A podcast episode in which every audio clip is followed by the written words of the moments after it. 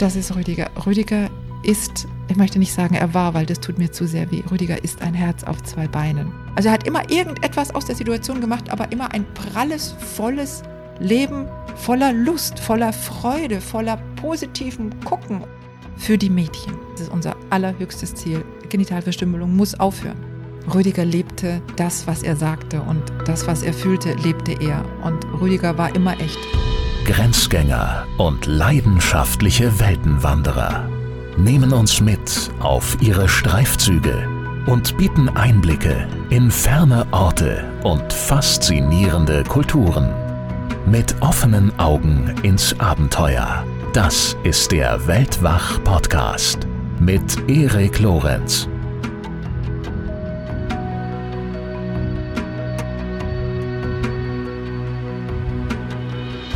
Herzlich willkommen zu einer ganz besonderen Folge, in der wir uns an Survival Rüdiger Neberg erinnern.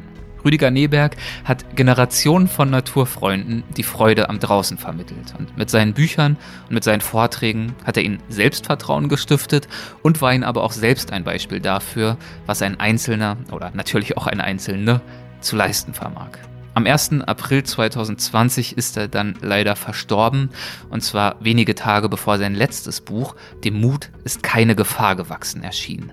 Und in diesem Buch hat er auf sein Leben zurückgeblickt. Es war ein farbenprächtiges Leben, ein pralles Leben, wie er selbst gern sagte, und ein Leben, von dem er uns in Folge 19 des Weltwach-Podcasts in der bis heute, glaube ich, längsten und zugleich wohl auch mit kurzweiligsten Weltwach-Folge erzählt hat. Später, wenige Wochen vor seinem Tod, hatte ich dann die Gelegenheit, mit ihm am Weltwachbuch Abenteuer im Gepäck zusammenzuarbeiten. Das ist ja bei National Geographic erschienen und in diesem Buch ist er mit einem eigenen Kapitel vertreten.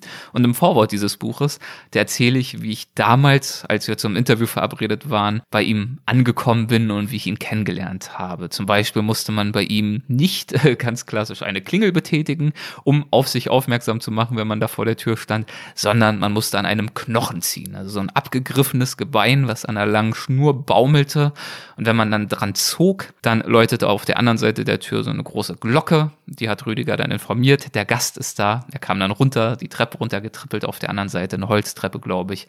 Hat die Tür aufgeschwenkt und im Türrahmen erschien dann sein strahlendes und einladendes Gesicht, das mich wirklich direkt in seinen Bann gezogen hat. Ja, das Gespräch haben wir dann im Wohnzimmer geführt. Auch das habe ich damals in Folge 19 ja schon beschrieben. Es hat wirklich die Anmutung gehabt einer völkerkundlichen Ausstellung. Es war komplett holzverkleidet. Alle möglichen Dolche hingen da, Macheten, Speere, Schlangenhäute, Fischreusen und Pfeile und Lampenschirme aus Tierhaut, ein Haigebiss, Kunsthandwerk, also allerlei Andenken an seine Abenteuer. Und die waren, wie ja wohl bekannt ist, sehr, sehr zahlreich. Zum Beispiel die Erstbefahrung des Blauen Nil oder auch äh, die Erstdurchquerung der äthiopischen Danakil-Wüste, die mehrmonatigen Atlantiküberquerungen, der Deutschlandmarsch, 1000 Kilometer durch Deutschland zu Fuß ohne Nahrung und ohne externe Unterstützung und dann natürlich auch die Dschungelexpedition. Von alledem hat er uns erzählt und äh, vor allem hat er aber auch gesprochen in dieser Folge 19 von seiner Arbeit für den Verein Target e.V., den er mit seiner Frau Annette gegründet hat. Es war ein ganz besonderes Gespräch für mich damals und ich hatte mich auch auf eine Fortsetzung gefreut im Rahmen einer Weltwach-Live-Veranstaltung, die wir geplant hatten. Aber dazu ist es nun ja leider nicht mehr gekommen. Und äh, stattdessen unterhalte ich mich in dieser Folge nun mit seiner Witwe Annette Neberg-Weber. Es ist eine Folge geworden, die mir wiederum auch sehr, sehr viel bedeutet und ich weiß zudem Annettes Vertrauen wirklich zu schätzen. Gemeinsam erinnern wir uns in dieser Folge also an Rüdiger. Das heißt natürlich in erster Linie, Annette erinnert sich. An die schönen und äh, die herausfordernden Momente, an die gemeinsamen Erfolge und auch an den Menschen, als den sie Survival kennengelernt hat. Und wir sprechen über sein Vermächtnis, darüber, wie es mit der Menschenrechtsorganisation Target e.V. weitergeht, der er ja die letzten Jahrzehnte seines Lebens gewidmet hat und die sich für indigene Völker einsetzt und gegen das Verbrechen der weiblichen Genitalverstümmelung. Und äh, wie ihr gleich hören werdet, äh, geht es weiter und zwar mit Volldampf. Und wenn ihr die Arbeit von Annette Neberg-Weber und ihrem Team bei Target unterstützen möchtet, dann äh, freue ich mich sehr, wenn ihr eine Spende erwägt. Alle Informationen dazu findet ihr auf der Website target neberg.de sowie auch in den Show Notes zu dieser Folge. Im Anschluss gibt es dann nachher auch wieder noch ein Update von Lydia Möcklinghoff aus dem Pantanal in Brasilien. Aber jetzt wünsche ich euch erst einmal viel Freude bei meinem Gespräch mit Annette Neberg-Weber. Hallo Annette, herzlich willkommen bei Weltwach. Es freut mich wirklich sehr, dass du dabei bist. Hallo Erik, vielen Dank für die Einladung. Ich bin sehr gespannt auf heute. Rüdigers letztes Buch hieß und heißt, dem Mut ist keine Gefahr gewachsen, ein abenteuerliches Leben. Mhm. Ähm, es ist ja wenige Tage nach seinem Tod erschienen und äh, ganz am Anfang dieses Buches steht eine Widmung. Und äh, diese Widmung würde ich gerne einmal kurz vorlesen. Dieses Buch widme ich meiner Frau Annette sowie meinen Kindern Sophie und Roman. Sie sind, mir fällt's in der Brandung, Partner in jeder Lebens- und Ideenphase, Heimatufer und zukünftige Erben der Hinterlassenschaft meines Wirkens zum Wohle von Mensch und Natur. Was bedeuten dir diese Worte? Wenn du das so vorliest, habe ich zuallererst einmal ganz toll Herzklopfen. Und da kommt natürlich ein Riesenvermissen von Rüdiger hoch und doch auch ein unglaubliches Glück mit ihm, dieses Leben, dieses pralle Leben gelebt zu haben. Wir hatten so viel Leben miteinander und diese Widmung hat mich sehr, sehr überrascht in dem Buch und hat uns sehr überrascht und Roman und Sophie, als wir das Buch dann in Händen hatten, das war dann emotional sehr dicht natürlich, verständlicherweise. Und es zeigt uns einfach, dass Rüdiger wusste, dass er sich auf uns verlassen kann. Und zwar in den gemeinsamen Zeiten wie in den Zeiten nach ihm. Und das ähm, ist eine ganz besondere Auszeichnung für uns, denn wenn jemand ein pralles, erfülltes Leben hatte mit unglaublich vielen Aufgaben und wie er immer sagte, äh, ich habe nicht genug Leben für all die Pläne, die ich noch habe, dann ist das etwas, was wir einfach mit sechs Händen anfassen und einfach weitermachen, einfach weitermachen. Habe ich das richtig verstanden, dass ihr, bevor ihr das Buch dann wirklich in den Händen gehalten habt, gar nicht wusstet, dass diese Widmung darin enthalten sein würde? Nein, wussten wir nicht. Wir wussten das wow. nicht von der Widmung. Das sollte eine Überraschung sein und die ist dann auch gelungen. Das muss ja eine emotionale Wucht gewesen sein, dieses Buch dann nach diesem tragischen Ereignis aufzuschlagen und das zu sehen. Wir hatten ein Exemplar schon vorher bekommen, ja. müssen wir jetzt also auch ehrlich sagen. Ja. Und haben das dann mit Rüdiger zusammen, hat er es uns präsentiert. Das bedeutet, er hat es uns noch überreicht und hat uns dabei gesagt, ich wollte einfach, dass ihr und vor allen Dingen die Menschen, die das lesen, wissen, ähm, was ihr an meiner Seite bewirkt und was ihr mir bedeutet. Das ist das, was so seine Botschaft war an uns. Und das war einfach, wir erinnern uns sehr, sehr gerne an den Moment und hatten uns dann vorgenommen, wenn die Bücher da sind, dann nehmen wir ganz, ganz viel und machen ein Fest. Und wollten so inmitten dieser Bücher sitzen und das feiern. Und das ging dann nicht mehr, weil Rüdiger nicht mehr da war. Aber er hat zumindest, das wusste ich auch nicht vor diesem Moment gerade eben, er hat zumindest die Gelegenheit gehabt, selbst noch ein Exemplar dieses Buches auch in den Händen zu halten. Er hat in seinem Buch gelesen, ja. Ja, das lag auch bei ihm auf dem Nachttisch und da hat er dann drinnen noch im eigenen Buch gelesen. Mhm. Das Exemplar ist mir heilig. Ja, ja. Was hat er gesagt? Hat er das mit einem Lächeln gelesen oder war es für ihn, ja gut, ein weiteres Buch, gibt ja schon irgendwie 30? Nein, für Rüdiger war das immer ein großes Ereignis, wenn ein Buch erschien und ich amüsierte mich dann. Da liegt er im Bett und liest sein Buch. Er weiß doch, was da drin steht. Aber er war fasziniert und er las es immer selber. Seine, Rüdiger las seine Bücher selber gerne. Und bei manchen, das ist ja schon mal ein gutes Zeichen. Bei manchen Büchern war es dann auch so, dass er mich das ein oder andere fragte. Dann sage ich, du, das hast du in dem und dem Buch geschrieben. Er guckt mich an und sagt, echt? Dann sage ich, ja, lies mal nach. Und dann hat er nachgelesen. Also das war schon faszinierend, wie er, auch wie er sich wirklich gefreut hat. Rüdiger hat immer diese kindliche Freude gehabt. Er freute sich einfach über Kleinigkeiten und über so das Erscheinen eines Buches oder auch bei Target, äh, bei unserer Menschenrechtsorganisation, da machen wir ja einmal im Jahr für unsere Förderer einen Jahresbrief, wo wir dann so schreiben, was ist in dem ganzen Jahr alles gelungen, was haben wir uns vorgenommen, was ist vielleicht nicht gelungen, wo gab es Probleme, was haben wir mit euren Spenden gemacht. Und das ist immer eine Heidenarbeit, so wie auch dieses Buch eine Heidenarbeit war. Das ist einfach nicht mal so aus dem Ärmel geschüttelt. Und der freute sich immer wie Stünd. Wenn dann der Jahresbrief da war, dann legte er sich immer so einmal kreisrum den Jahresbrief und freute sich und las drin, obwohl er die Texte ja redigiert hat. Aber es war einfach so diese Freude, das Produkt in den Händen zu haben. Und das war auch bei diesem Buch so. Wie hast du ihn denn während äh, seiner Arbeit an diesem Buch erlebt? Also sie hat ihn ja dazu veranlasst, nochmal sozusagen auf sein ganzes Leben zurückzublicken und es äh, Revue passieren zu lassen. Ja, ich muss durchaus sagen, dass ich gedacht habe, ähm, was wird es neu, was wird Neues sein in diesem Buch? Und Rüdiger hat doch noch einmal mit einer Euphorie begonnen. Also er hat dann auch nicht Bücher genommen von vorher, was hat er vielleicht schon mal bei dem einen oder anderen geschrieben, weil neu erfinden konnte er sein Leben ja nicht, das sollte es ja nicht sein.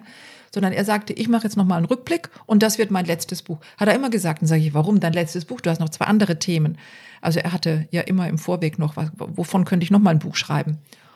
Und er hat mit einer Euphorie an diesem Buch geschrieben und saß oben an seinem Schreibtisch und er konnte ja kein Zehn-Fingersystem und immer so mit seinen zwei Zeigefinger hat er das dann getippt, getippt, getippt, getippt, getippt, ganz, ganz schnell.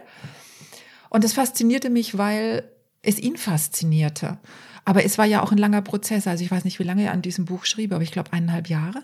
Vielleicht auch ein Jahr, weiß ich nicht. Aber so gefühlt eineinhalb Jahre hat er da immer wieder dran geschrieben und mit einer Begeisterung mit einer Begeisterung. Auch immer wieder mal nachgefragt bei mir, wie war denn das nochmal? Wie hast du es gesehen? Welche Erinnerungen hast du? Ja, so war ich doch immer sehr involviert auch in dieses Werk. Er hat ja immer viele Geschichten erzählt über sein Leben, ob nun in Buchform oder in Interviews oder auf Vorträgen. Das heißt, äh, er kannte seine eigene Biografie ja doch recht gut, würde man meinen. Hast du das Gefühl, dass er trotzdem bei dieser Arbeit jetzt an diesem Gesamtrückblick nochmal irgendwas Neues an sich oder über sich entdeckt hat? Er sagte, als das Buch abgeschlossen war, was habe ich für ein pralles Leben? Das hätte eigentlich für viele mehr gereicht. Und eigentlich hat er ja gedacht, dass er mit 67 den Löffel aus der Hand gibt, weil er ist Bäcker und Konditor und irgendwie in der Statistik wird ein Bäcker nur 67 wegen Mehlunge und so. Und er freute sich einfach mächtig, dass er so ein pralles Leben hatte und dass eben in jeder Lebensphase. Also ich weiß nicht, ob Rüdiger jemals, also als Kind weiß ich jetzt nicht, aber auch da hatte er ja schon mit vier angefangen, seine Abenteuer zu leben und ist einfach ab seiner Mutter abgehauen und eine ganze Nacht draußen übernachtet, hat sich in eine Zeitung eingeschlagen mit vier, ne? Also mit vier wäre ich nie auf die Idee gekommen. Ich bin eh keine Abenteurerin in dem Sinne wie Rüdiger. Weiß auch gar nicht, wie er dann mit mir das ausgehalten hat, weil ich jetzt gar nicht wilde Abenteurerin bin.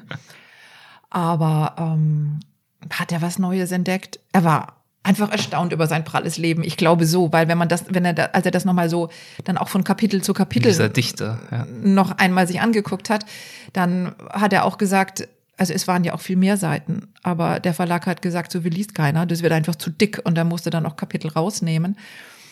Es hätte nie in ein Buch gepasst, musste ja auch nicht. Also Rüdigers Leben war einfach so prall. Und es gelang ihm bis zum Schluss, mir Geschichten zu erzählen, die er mir in unseren 23 Jahren, wie wir uns kennen, immer noch nicht erzählt hatte. Also das war erstaunlich.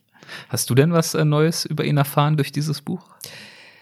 Wenn ich mir so die Kapitel anschaue, einfach immer wieder seine neuen Gedanken dazu. Mhm. Also er war ja immer sehr aktuell dann, wie er geschrieben hat, nicht nur in der Erinnerung, sondern eben auch in der Reflexion. Und natürlich ist das immer aktueller als ein Buch, was er vor 20 Jahren geschrieben hat.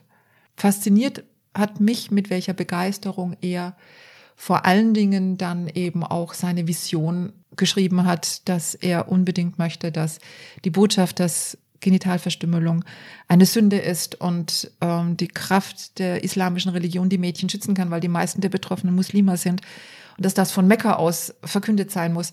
Das ist das der ja auch ein Stück Abschluss seine Botschaft aus äh, in diesem aktuellen Buch. Und das zu lesen war für mich doch immer wieder auch mit Gänsehaut verbunden, so seine seinen Rückblick dann immer aus der aktuellen Perspektive zu lesen. Das ist dann doch auch neu. Inhaltlich ja eigentlich weniger. Dazu waren wir dann doch zu dicht zusammen und haben zu viel Leben miteinander gelebt was nach ähm, meinem Dafürhalten oder soweit ich weiß auch neu war, und da komme ich jetzt noch mal ein allerletztes Mal und dann gehen wir auch weiter im Thema, auf diese Widmung zu sprechen. Was neu war, soweit ich weiß, war, dass er in dieser Widmung Sophie und Roman, also die Kinder, die du mit in die Ehe gebracht hast, mhm. als Zitat meine Kinder, also seine Kinder bezeichnet ja. hat. Was, was hat dir das bedeutet? Es war einfach das, was er gefühlt hat. Für ihn waren Roman und Sophie seine Kinder weil es gar nicht anders ging. Sie waren ihm immer sehr, sehr nah und haben vor allen Dingen sich begeistert für das, was er gewollt hat, für das, was, also in Form von Abenteuer, aber auch in Form von Einsatz für die Menschen. Und wir haben sie ja von Anfang an immer mitgenommen, wo wir hingefahren sind, weil ähm, ich der, immer der Meinung war, Kinder sollen am Leben der Eltern teilnehmen und nicht die Eltern sich zu sehr auf das Leben der Kinder einstellen. Was sollen die Kinder denn dann lernen? Mhm. Und insofern waren die schon sehr früh mit auf den Reisen und das war für Rüdiger einfach zu sehen, wie sie begeistert sind, wie sie dann als Erwachsene sich eingebracht haben. Das war für ihn immer auch ein, eine Krönung, eine Krönung der Familie und einfach auch so zu wissen, es geht weiter. Ich glaube, das war das, was für Rüdiger unglaublich starkes Gefühl war, zu sehen, es geht weiter und zwar als Familie geht es weiter. Und Familie war für ihn eben, was er so mit Roman, Sophie und mir verband, war, dass man an einem Strang zieht, dass man in die gleiche Richtung schaut und die Energie da hineingibt. Und das war für ihn mit Roman und Sophie einfach das, was ihn unglaublich glücklich gemacht hat. Du hast gesagt, ihr habt die beiden mit auf eure Reisen genommen und mit in die Projekte einbezogen von, von früh an. Äh, und andersrum war es ja aber auch so. Ganz konkret, Roman hat dich mal mitgenommen und zwar zu Rüdiger. Und das hat dann zu dieser folgenschweren Begegnung geführt. Ja, das stimmt. Äh, magst du davon erzählen, also von deiner ersten Begegnung mit Rüdiger? Ja, das hat aber ein bisschen eine Geschichte. Mhm. Mit elf Jahren hat mein Vater mir nämlich Winnetou-Bücher geschenkt. Mhm. Und noch heute finde ich das Vorwort vom ersten Winnetou-Band brandaktuell. Und dann hatte ich mit elf Jahren mich entschieden, ich möchte Ärztin werden und eine Form von Wiedergutmachung bei den Indianern, die durch die Weisen vernichtet wurden oder man ihnen einfach den Lebensraum nahm. Das war so meine Vision. Das mit dem Ärztin werden, das war, das hat nicht geklappt. Und ich wurde aber immerhin Arzthelferin, das heißt, ich wollte unbedingt einen medizinischen Beruf haben, um eben irgendwann einmal da etwas tun zu können. Aber der Weg war dann, dass ich, äh, ja, verheiratet, meine beiden Kinder, und ich mich dann eingesetzt habe mit Amnesty, mit Urgent Actions, was es damals noch gab. Ne? Da hat man per Fax ein Fax irgendwo hingeschickt. Das waren noch damals die Zeiten. Mhm. Da war ich ganz fleißig mit Faxen schicken und so. Und irgendwann hat mein Bruder mir ein Buch geschenkt und gesagt, du hast dich doch mal für Indianer interessiert. Ich habe dir ein Buch und das war die letzte Jagd von Rüdiger. Das hat er mir zum Geburtstag geschenkt. Hat gesagt, einfach damit du noch einmal an das erinnert wirst, was du als junges Mädchen, wofür du dich begeistert hast. Und er sagte mir dann, ich habe auch mal ein Buch von ihm gelesen aber das hat mit Indianern nichts zu tun gehabt. Das war Survival und das war so spannend. Und vielleicht ist dieses Buch auch spannend. Ich habe das Buch dann drei Jahre später erst gelesen und hatte noch Fragen. Und dann kam mein Bruder und sagte zu mir, du Rüdiger Neberg hält einen Vortrag bei uns in Offenburg. Ich komme aus Baden-Württemberg. Und dann sage ich, du, ich habe keine Zeit dazu. Und dann kam Roman aus der Schule und sagte, Mama, Rüdiger Neberg kommt nach Offenburg mit einem Vortrag. Ich gucke ihn an und sage, seit wann interessierst du dich für die Indigenen? Und dann sagt er, nee, warum? Dann sage ich, ja, warum willst du zum Vortrag? Ja, der macht Survival. Ich sage, was ist das denn? und Roman sagte, ach, das sind spannende Sachen draußen. Und ich dachte dann, ich muss, möchte mal wieder etwas mit meinem Sohn, so Mutter-Sohn, ich möchte mal was mit ihm machen, was ihn begeistert. Mhm. Und dann habe ich geguckt, ob ich noch Karten bekomme. Ich bekam noch zwei Karten und habe ihm das als Überraschung an einem Sonntagmorgen auf den Sonntagstisch gelegt. Und dann sind wir also zu dem Vortrag und ich hatte ein Fotoapparat mit, weil ich gedacht habe, ich muss unbedingt mit Roman ein Erinnerungsfoto machen. Vielleicht passt es ja, dass ich Roman und Rüdiger fotografieren darf. Und Rüdiger, ja, wer Rüdiger kennt, weiß einfach ein Foto mit Rüdiger ganz klar. Ich fragte ganz vorsichtig und höflich und er natürlich sofort Roman in den Arm genommen. Und wie Rüdiger dann so ist, sagt er zu Roman, jetzt musst du mir aber auch ein Foto mit mir und der Mama machen. der Schlingel. Das war mir komisch. Und da, ja, okay. Dann haben wir also dieses Foto gemacht, dann haben wir, sind, haben wir uns einen Vortrag reingesetzt. Das war der erste Dia-Vortrag meines Lebens. Und ich denke, wo setzen wir uns denn jetzt dahin? Und dann habe ich mich neben den Dia-Projektor gesetzt mit Roman, weil das, der war dann so mittig und dann dachte ich, da haben wir einen guten Blick. Und das haben wir dann getan und Rüdiger kam dann irgendwann in der Pause und sagte, ob ich ein Foto machen könnte von einer Mutter mit dem Sohn, die wäre auch hier, hätte Fotoapparat vergessen, habe ich das gemacht und habe ich für Roman ein Buch gekauft als Erinnerung. Rüdiger hat eine nette Widmung reingeschrieben. Naja, und dann fragte er, ob wir ihm noch beim Abräumen helfen würden. Und anschließend eine Apfelschorle trinken. Oh Gott, Roman hat ja Schule am anderen Tag. Der war damals, weiß ich, glaube 13. 12. 12, ja. Mhm. Und der hat ja Schule am anderen Tag. Ich sage, wenn ich das nicht mache, das würde er mir nie verzeihen. Also, wenn ich was kaputt machen kann bei meinem Sohn und mir, dann, wenn ich da nicht hingehe. Ja, okay, Augen zu. Der wird dann am anderen Morgen eben mit verschlafenen Augen in die Schule gehen. Dann haben wir das gemacht und kamen wir eben so ins Gespräch und Rüdiger wünschte sich dann den Beitrag im Offenburger Tageblatt, weil der hätte so spannend gefragt und den habe ich ihm dann eben geschickt, wie ich dann so bin. Mhm. Also, und Rüdiger hat sich dann wieder gemeldet und so kam das dann, dass nochmal, dass er gesagt hat, du, ich habe einen Vortrag in der Nähe und Das hat dann mehr mit Indianern zu tun, weil du interessierst dich ja für die Indianerarbeit, die ich damals machte. Und dann bin ich da einfach wieder hingefahren. Und ist mein Bruder auch mit und Roman ist nochmal mit. Und dann hat sich da so entwickelt. Dann habt ihr Stück für Stück festgestellt, dass ihr in Bezug auf Indianer, in Bezug auf seine Arbeit mit und für die Yanomami auf der gleichen Wellenlänge wart. Genau. Ja, dann hat er uns einmal eingeladen für ein Survival-Wochenende zu ihm und ich sagte ja irgendwann im Sommer, er sagt, nee, lass das mal besser im Winter machen und so war dann wiederum für Roman und Sophie spannend und das war dann einfach eine, Be ja, wir waren Freunde, wir waren bekannt, so. Und ich bin es gewohnt, auch Freundschaften mit Männern zu haben, die wirklich Freundschaften sind. Das muss nicht immer gleich eine Beziehung sein. Und Rüdiger hatte dann die Idee, dass mit dem Baumstamm über den Atlantik und hat gesagt, ich habe da eine Idee und ich möchte das mal ausprobieren und bauen. Und ja, letztendlich bin ich dann mit Roman und Sophie nach Hamburg ab und zu am Wochenende und habe mit ihm The Tree gebaut. Diesen riesigen Baum, Diesen mit dem er rübergesegelt 18 ist. 18 Meter langen Baumstamm. Mhm mit dem er über den Atlantik dann ist. Und dann habe ich das begleitet und bin dann so irgendwie reingerutscht. Auch in die Pressearbeit habe ich dann da gemacht, weil er hatte sonst keinen. Und Udo Lindenberg hat ihm ein Lied gemacht. Dann haben wir uns mit Udo Lindenberg getroffen und irgendwie hat sich das, es hat sich einfach so gefügt, wie so ein Puzzleteil zum anderen. Und irgendwann haben wir dann auf dem Weg auch gemerkt, dass wir uns auch sympathisch sind, aber eben immer so mit diesem Blick in die gleiche Richtung. Wir wollen uns einsetzen für die Indigenen im Regenwald.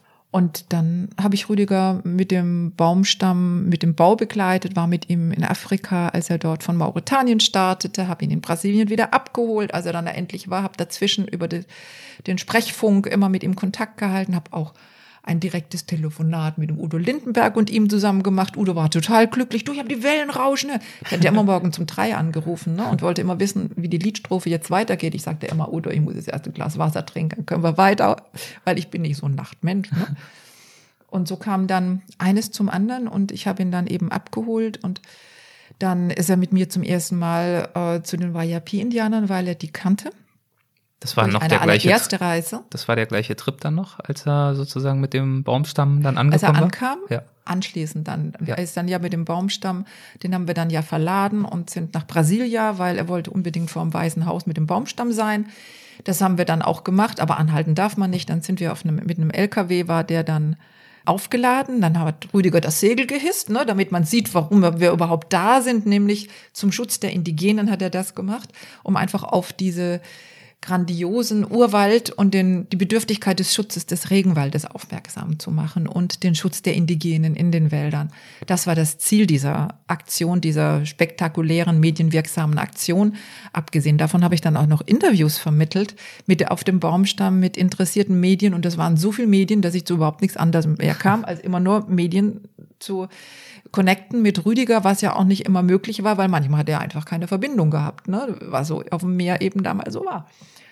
Und dann sind wir zu den Indigenen und dann kam ich auf die Idee, da anzufragen, was die denn brauchen. Und dann haben wir das erste Projekt gemeinsam gemacht. Und ja, dann war auch so die Zeit und Rüdiger sagte, er wollte einfach diese Aktion durchziehen, um dann zu sehen, nach äh, der Baumstamm, nachdem er mit dem Baumstamm da angekommen ist, ähm, zu gucken, wie verhält sich das, wie ist es bei mir, wie ist es für mich im Regenwald. Und da hat er einfach gemerkt, ja, die kann's, mit der kann ich das machen. und dann haben wir uns ja einfach auch getraut, äh, die Beziehung zu leben und so ist das geworden. Und seitdem war nie mehr Ruhe. Ich meine, ich hatte vorher schon nie Ruhe. Wenn es ruhig wurde, wurde ich immer unruhig.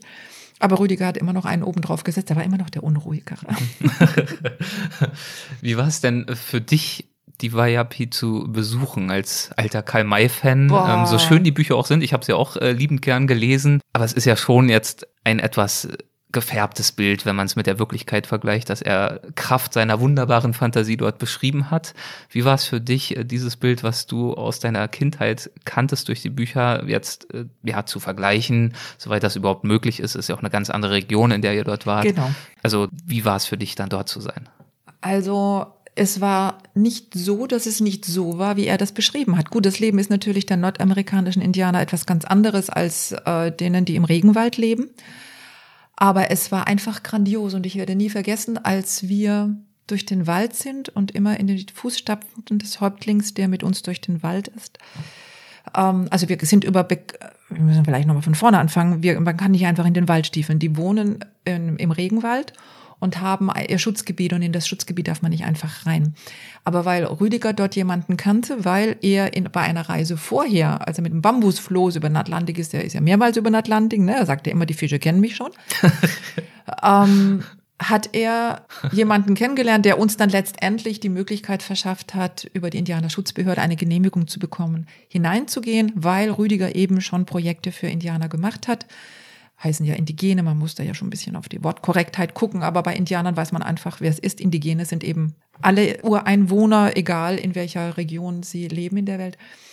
Rüdiger hatte das dann geschafft, dass wir da rein können, dass wir diese Genehmigung bekommen, weil eben auch so die Überlegung war, brauchen die ein Projekt, sollen wir da irgendetwas tun?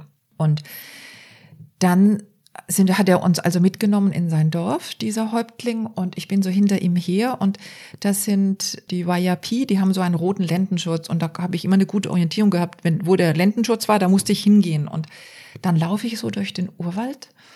Und über mir Töne im Regenwald, die sind waren für mich ja völlig neu. Und große Schmetterlinge blaue Schmetterlinge, werden nie vergessen, die, wie zwei Handflächen so große Schmetterlinge flogen um uns rum und ich guckte immer in seine Fußstapfen zu gehen und auf einmal hatte ich so ein, so ein Bild. Jetzt erfüllt sich gerade das, was du mit elf Jahren dir vorgenommen hast. Und das Ergebnis war, dass wir eine Versammlung tief im Wald machten und gefragt haben, was braucht ihr am allermeisten? Wir wollen versuchen, wir versprechen nichts, aber wir wollen versuchen, euch zu helfen. Und letztlich haben die sich dann entschieden für eine Krankenstation. Dann sind wir gegangen, haben gesagt, wir wissen nicht, ob wir es schaffen. Aber wenn wir wiederkommen, werden wir euch eine Krankenstation bringen. Wir werden alles tun, um es zu erreichen, aber wir können es nicht versprechen. Wir versprechen nichts, was wir nicht sicher halten können. Und dann haben wir die erste Krankenstation zwei Jahre später da gebaut. Und dieses im Regenwald zu sein und mit diesen Indigenen zu leben, das war nicht anders als das, was Karl May beschrieben hat von von dem Spirit her. Also von diesen Menschen, die so ursprünglich leben und auch, wie hat Rüdiger mal gesagt, das sind Ballerköpfe wie wir auch. Also die haben auch ihren Vogel und die machen auch ihre Feste und dann haben sie ihr Kasserie, das ist, das ist so ein Maniok-Schnaps oder, oder Bier, was sie da machen und dann tanzen sie und sind dann auch ein bisschen betrunken und freuen sich ihres Lebens und haben aber so eine, so eine Bindung in der Natur und ich habe das Edle was Winnetou immer verkörpert hat, habe ich genau da gesehen. Sie sagen, wir wollen in unserem Wald leben. Ich habe aber auch, muss auch dazu sagen, die Wayapi wurden erst 1980 rum entdeckt, 82. Da wurde eine Straße gebaut, die sollte quer durch den Regenwald nach Peru und dann ist Brasilien das Geld zum Glück ausgegangen und dann wurde die Straße aufgehört zu bauen. Also die existiert nur bis irgendwo eben im Wayapi-Gebiet. Dann hört die einfach auf, was natürlich den Vorteil hat, dass man bedingt rein kann und eben auch die Krankenstation mit wir, wir haben die gebaut. Wir haben dann Target gegründet, also die Organisation von Rüdiger und mir. Target Rüdiger Neberg haben wir gegründet, weil wir eine eigene Organisation brauchten, nicht für die YRP, sondern für ein ganz anderes Thema, nämlich für den Einsatz für ein Ende von weiblicher Genitalverstümmelung. Und Rüdigers geniale Idee war, mit dem Islam als Partner. Das wollte keiner. Also mussten wir unsere eigene Organisation gründen. Und mit dieser Organisation ist es dann auch gelungen, die Krankenstation bei den YRP zu bauen. Und das war für mich die Erfüllung eines Versprechens, das ich als Elfjährige gegeben habe, als ich die Karl-May-Bücher las.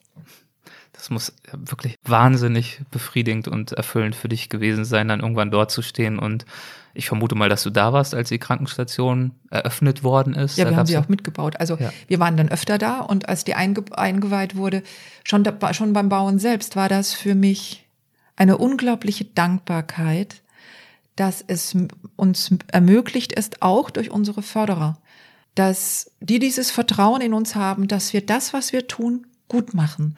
Und diese Verantwortung haben wir übernommen und dann dazustehen. Ich habe jetzt hier Gänsehaut, wenn ich daran denke, als diese erste Krankenstation eröffnet wurde, dieses Ankommen und dieses Erfüllen eines Versprechens. Das war nicht großartig, es war ganz tief, es war ein emotional ganz dichter Moment und eine ganz große Dankbarkeit, dass das gelungen ist, dass das erfüllt worden ist. Also ich war die Beschenkte. Du hast gerade gesagt, du hast das Edle gesehen, was du in den Winnetou-Büchern auch verspürt ja. hast. Es hatte aber eventuell eine, einen anderen Charakter vielleicht, als es in den Büchern der Fall war. So interpretiere ich es jetzt frei, aber korrigiere mich gern.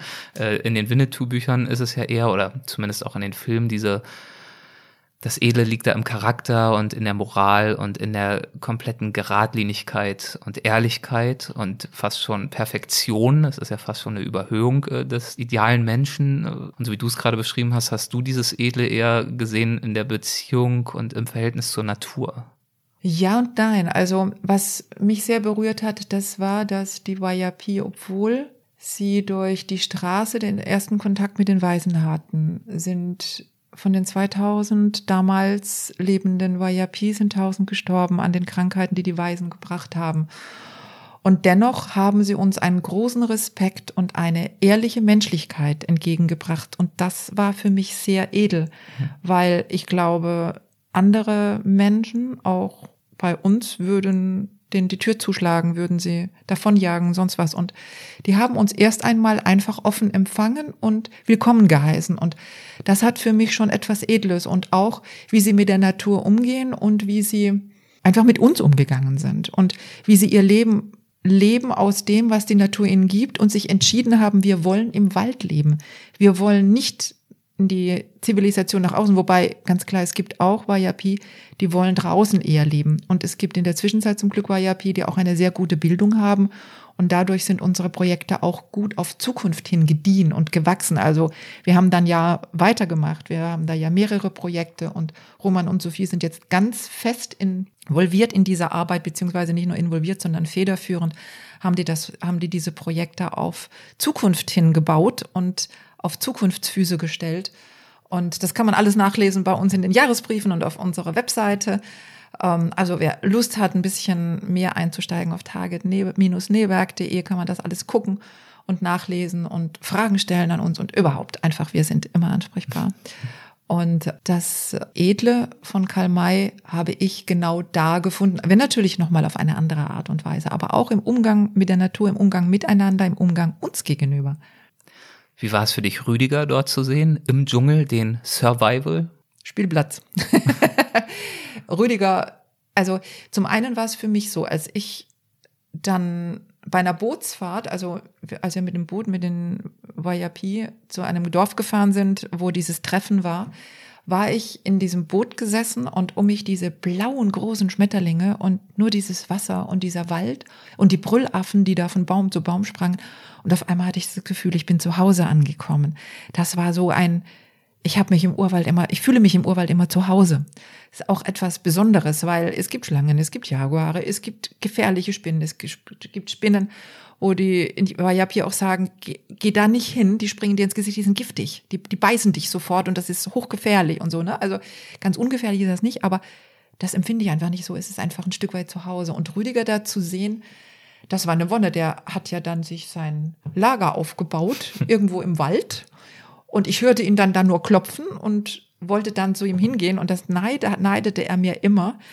Ich bin dann durch dieses feuchte Gebiet zu ihm und auf einmal stand eine Kobra vor mir. So eine schwarze Schlange, die so vor mir aufstand. Rüdiger sagte im Nachhinein, ist eine Kobra. Ich kannte mich da ja nicht so gut aus. Und dann bin ich einfach einen Schritt zurück, weil ich von Rüdiger eben gelernt habe, Schlangen stellen sich nur auf, um sich zu verteidigen, aber nicht um dich zu beißen. Und wir sind ja überhaupt nicht das Beuteschema. Dann musst du einfach zurückgehen und trete fest auf, dann hören sie dich, weil die hören mit der Bauchhaut. Die haben ja keine Ohren, sagt er. Ob so stimmt, habe ich nie in Frage gestellt. Und dann bin ich ein Stück bin ich ein Stück zurück, habe einen anderen Weg genommen, steht die zweite da. Um Gottes Willen. Ja, aber die Schlangen können ja nichts, wenn ich da laufe. Es ist ja ihr Gebiet. Absolut, hast du recht. Und dann habe ich mir den nächsten Weg genommen, kam die dritte Schlange. Und dann habe ich Rüdiger gerufen und gesagt, Rüdiger, die Schlangen beschützen dich, ich komme nicht rein. Er kommt, die Schlangen waren weg. Das hat ihm so leid getan, weil er wollte immer Schlangen sehen. Er wollte, wenn er eine Schlange sah, hat er immer versucht, die kurz zu greifen und sie anzugucken und einfach glücklich zu sein, dass es diese Tiere gibt. Er wollte ja auch mal Schlangenbeschwörer werden. Ist er ja auch geworden. Ja, ja er, er konnte, er konnte Schlangen beschwören, mhm. das mhm. konnte Rüdiger. Mhm, okay. Mit echten Kobras. Und ähm, das neidete er mir immer. Und dann bin ich mit ihm an sein Lager und habe mir das angeguckt und der war da einfach glücklich. Hat sie sein Survival-Lager gemacht, hat da geschlafen und war im Urwald und war einfach glücklich. Also hat das wirklich auch gelebt und nicht nur äh, für seine Bücher inszeniert oder wenn mal ein Fotoapparat in der Nähe war. Ich glaube, es wäre gut, wenn mehr Fotoapparate da gewesen wären. Es gibt zwar viele Bilder von Rüdiger, aber Rüdiger gerade so in seinem Element, da war er sehr oft alleine Und Rüdiger lebte das, was er sagte und das, was er fühlte, lebte er. Und Rüdiger war immer echt. Rüdiger war nie gestellt. Rüdiger hat nie irgendetwas erzählt, was nicht ehrlich war. Das war's. Das ist Rüdiger nicht. Ich glaube, das ist auch ein Grund für seine immense Beliebtheit, oder? Dass die Menschen das gespürt haben. Dass er echt war, ja. ja. Er war immer echt. Das ist richtig. Das heißt, du hast Und er konnte sich auch selbst immer, selbst immer auf den Arm nehmen und auch über sich lustig machen. Und das war immer ehrlich. Er fand das total witzig teilweise. Oder auch, er war auch immer ehrlich, was nicht gelungen ist. Das ist mir nicht gelungen, da habe ich falsch gedacht. Aber das war für ihn immer eine Herausforderung, es besser zu machen. Also nicht, ich gebe jetzt auf, es ist nicht gelungen, sondern ich muss einen ganz anderen Weg gehen. Ich muss nochmal neu denken. Ich, es war für ihn Herausforderung. Rüdiger liebte Herausforderungen bis zum Schluss. Immer. Immer. Das muss ich vielleicht beim nächsten Mal besser machen. Das hat er sich, glaube ich, auch gedacht, als er dir, da habt ihr euch, glaube ich, noch gar nicht so lange gekannt, äh, mal ein äh, ganz besonderes Geburtstagsgeschenk machen wollte was auch so ein bisschen schiefgegangen ist. Für Rüdiger war das kein besonderes Geburtstagsgeschenk, sondern was ganz Normales. Er hat mir eine Schlange geschenkt. eine Boa. Ich kann es nicht sagen, dass mich das total fasziniert hat und total glücklich gemacht hat, weil ich bin eigentlich der Meinung, die Tiere gehören in den Regenwald und nicht in unsere Terrarien. Also wenn im Zoo, in einem großen Terrarium, das ist alles in Ordnung. Aber er hat mir gedacht, er macht jetzt da ein, mir eine Freude, weil er liebte ja Schlangen. Und er wollte dich auch für den Urwald begeistern und. Er wollte mich für den Urwald begeistern, genau. Ich meine, das brauchte er nicht, weil ich wäre auch ohne die Schlange für den Urwald begeistert. Aber ähm, das Besondere war, er hat mir also eine Boa geschenkt, eine kleine, und die sind sehr zahm und sehr friedliebend. Und dann hatte er mir die in die Hand gegeben und ich habe die so in der Hand und die beißt mich ins Gesicht. Rüdiger war total entsetzt. Das habe ich noch nie gesehen. Warum beißt die? Annette, glaub mir, die beißen nicht. Und er meinte, er muss jetzt alles wieder gut machen. Ich sage, ja, die kann doch nichts dafür. Die hat jetzt aus irgendeinem Grunde Angst, die beißt jetzt eben. Und ich lachte, weil ich Rüdiger so amüsant fand, weil er war so verzweifelt. Er war so verzweifelt. Er wollte so gerne, dass mir die Tiere gefallen, dass ich Schlangen liebe. Er wollte dein Herz erobern und ja. seine Fälle und, davon schwimmen. Und, ja, aber wirklich. Vor allen Dingen mit dem Blut, weil die haben ja so ganz kleine Zähnchen. Die, die greifen ja ihre Beute zum Festhalten und dann ran also das Blut bei mir so die Wange runter, weil die hatte mich ins Gesicht gebissen. Ne? Und ich lachte dann und sagte, ja, das ist jetzt einfach so. und ich habe die dann auch gehegt und gepflegt, aber irgendwann haben wir sie dann weitergegeben, weil unser Leben einfach so bunt ist und da passen Haustiere nicht wirklich, die regelmäßig versorgt werden müssen. Und dann wurde sie in ein großes Terrarium zurückgegeben und da ging es ihr besser als bei mir, weil ich brauche keine Schlangen und Rüdiger hatte keine Zeit mehr, sich um die zu kümmern. Hatte ja damals auch, als ich ihn kennenlernte, schon sein ganzes großes Terrarium aufgegeben. Er hatte ja mal früher in seinem Keller, als äh, er noch mit seiner ersten Frau zusammen war, hatten die im Keller ein großes Schlangenterrarium. Das hatte er dann ja alles schon gar nicht mehr, als ich kam. Hat er dir auch mal normale Geschenke gemacht? Irgendwie einen Blumenstrauß oder sowas? Ja, er hat die Blumen aus meinem Garten abgeschnitten. Das mochte ich ja nicht so gerne, weil ich habe eigentlich die Blumen lieber im Garten und ich mag Blumen in der Vase eigentlich gar nicht, weil ich immer der Meinung bin, Blumen gehören zu ihren Wurzeln. Ich wünschte mir ja immer von ihm einmal eine Torte, eine Geburtstagstorte. Er ist ja Konditor und wie ich hörte und auch auf Foto sah und mir die Leute erzählten, wäre er ein fabelhafter Konditor gewesen und ich wünschte mir immer eine Torte, eine Geburtstagstorte und er sagte immer, er hat die Konditorei aufgegeben, hat den wie er immer sagte, Teigschabe aus der Hand gegeben und ich fasse ihn nie wieder an. Da kam doch tatsächlich mal auf die Idee, du, ich kauf dir eine zum Geburtstag. Nee, ich will keine gekauft, dann backe ich mir selber eine. Also, das Geburtstagsgeschenk bekam ich nicht. Wie war es denn, wenn ihr in Deutschland wart, abgesehen von diesem äh, Schlangengeschenk? Lag da auch ständig Abenteuer in der Luft oder hattet ihr einen ganz normalen Alltag? Ganz normales Familienleben? Also unser, unser normaler Alltag war, dass nichts normal und nichts Alltag war. Also es war nie ruhig. Ich kann bis heute eigentlich, weil auch wenn Rüdiger jetzt nicht mehr da ist, hat sich unser Leben bedingt geändert. Ich kann manchmal morgens nicht sagen, ob ich um 12 Uhr telefonieren kann, weil dann schon wieder das nächste ist. Und wenn Rüdiger da ist, konnte ich einfach meinen Tag nicht planen, weil es kann ja schon wieder eine ganz andere Idee da sein. Und Klingt ja auch anstrengend. Ja, aber auch faszinierend. Also ich wollte das ja auch. Also manchmal wurde es mir zu viel, manchmal habe ich Rüdiger mit seinen 25 Jahren älter als ich gesagt, boah, können Sie es mal in eine Richtung ruhiger gehen? Und es war ja auch so, dass bei uns im ganzen Haus liegen Notizzettel und selbst auf dem Klo, ne? Und immer wenn Rüdiger eine Idee hatte, musste er das immer sofort irgendwo notieren. Und auch wenn wir unterwegs im Auto waren, das häufigste, was er sagte, er fuhr sehr meist selber, weil er musste sich beschäftigen, nur nebendran sitzen. Das ging bei Rüdiger gar nicht. Und dann immer so seine drei wichtigsten Worte, nicht so das, was eine Frau sich so wünscht, die drei wichtigsten Worte, sondern Rüdigers wichtigste Worte in unserer Beziehung war, schreib mal auf. Und da habe ich eben seine Ideen aufgeschrieben. Heutzutage würde man das ja per Handy machen, aber das war dann nicht so Rüdigers Ding mit dem Handy dann die Notizen aufzunehmen. Also schreib mal auf. Und ähm, wie kann man sich unseren Alltag vorstellen? Einfach voller Pläne, aber natürlich auch ganz praktisch Pläne umzusetzen. Und als wir die Organisation, als wir Target gegründet hatten, war es einfach auch klar, da gehört viel administrative Arbeit dazu, da gehört Arbeit, Aufbau dazu, ähm, da gehört Management dazu und das ist alles zuallererst einmal bei mir gelandet und da haben wir Stück für Stück die aufgebaut und das war einfach auch viel, viel, viel, viel, viel, viel Arbeit. Und letztendlich hat Target und Abenteuer und ja, als ich zu Rudiger kam, haben wir ja sehr bald Target gegründet, also drei Jahre später. Und insofern war der Mittelpunkt unseres Alltags war die Organisation und die Pläne, die wir damit vorhatten, sprich, wie, was können wir noch tun, um noch mehr für die Menschen zu bewirken? Seien das die YRP oder seien das die Mädchen und Frauen Afrikas zum Thema Genitalverstümmelung? Immer wenn wir ruhig wurden, wussten wir, jetzt tun wir gerade nichts in dieser Richtung und das hat uns wieder unruhig gemacht. Und ja, Target und diese, diese Mission war letztlich die Mission, etwas besser zu machen und den, weil wir Ideen hatten, wie wir die Menschen unterstützen können und es ihnen leichter machen können oder aber auch ihnen mehr Gesundheit zu bringen, sei das bei den YAP, sei das äh, die Gesundheit für die Mädchen und Frauen, dass diese furchtbare Genitalverstümmelung nicht mehr ausgeübt wird. Das war unser Lebenselixier. Das, daraufhin, das war das, was wir wollten. Und für uns war es faszinierend, dass wir es mit unserer Organisation schafften, dass die Menschen dieses große Vertrauen in uns hatten und uns ihre Gelder anvertraut haben. Also kleine Spenden von Kindern, die sagten, ich habe zum Geburtstag Geld bekommen, wir möchten es euch geben, dass ihr es zu den YAP-Kindern bringt oder die Mädchen rettet. Genauso wie äh, wenn Firmen kommen und gesagt haben, wir geben euch unsere Weihnachtsspende und so weiter. Das war für uns immer unfassbar dieses Vertrauen und auch eine Riesenverantwortung, die wir da gerne übernommen haben und die bis heute einfach da ist. Wir fühlen uns verantwortlich und als große Target-Familie. Und wenn man eine Familie mit so vielen Förderern hat, mit so vielen Menschen, die dazugehören, ist ja klar, dass man keine Ruhe hat. Das ermutigt und verpflichtet aber auch. Ja, aber wir wollten das nie anders. Ja.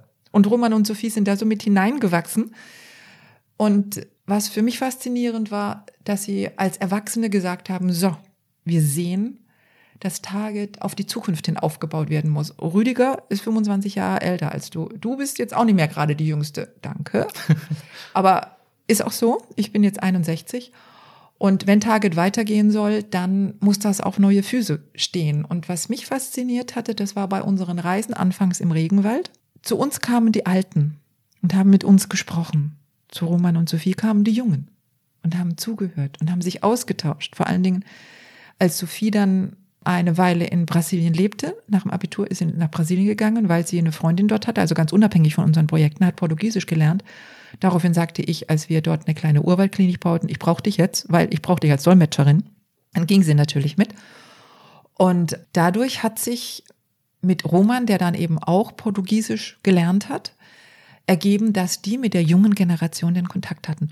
Und da die gestärkt haben, die waren, die junge YAP waren völlig überrascht, als die gesagt haben, dass wir sie bewundern in dem, was sie leben und dass sie das leben, was die Zukunft der Welt ist und sie darin stark gemacht. Und dieses, dass die Jungen zu den Jungen gehen und da die Zukunft liegt, das war so ein Aha-Erlebnis für mich. Ich meine, der eine oder andere sagt, ist doch logisch. Ja, ist logisch, aber ich habe das noch nicht gedacht und ich, ich habe es nicht nur gedacht, sondern ich habe es gesehen und das war so überzeugend, dass als dann Roman und Sophie sagten, sie wollen bei Target sich mit engagieren, anfangs noch einfach so, wie sie Zeit hatten.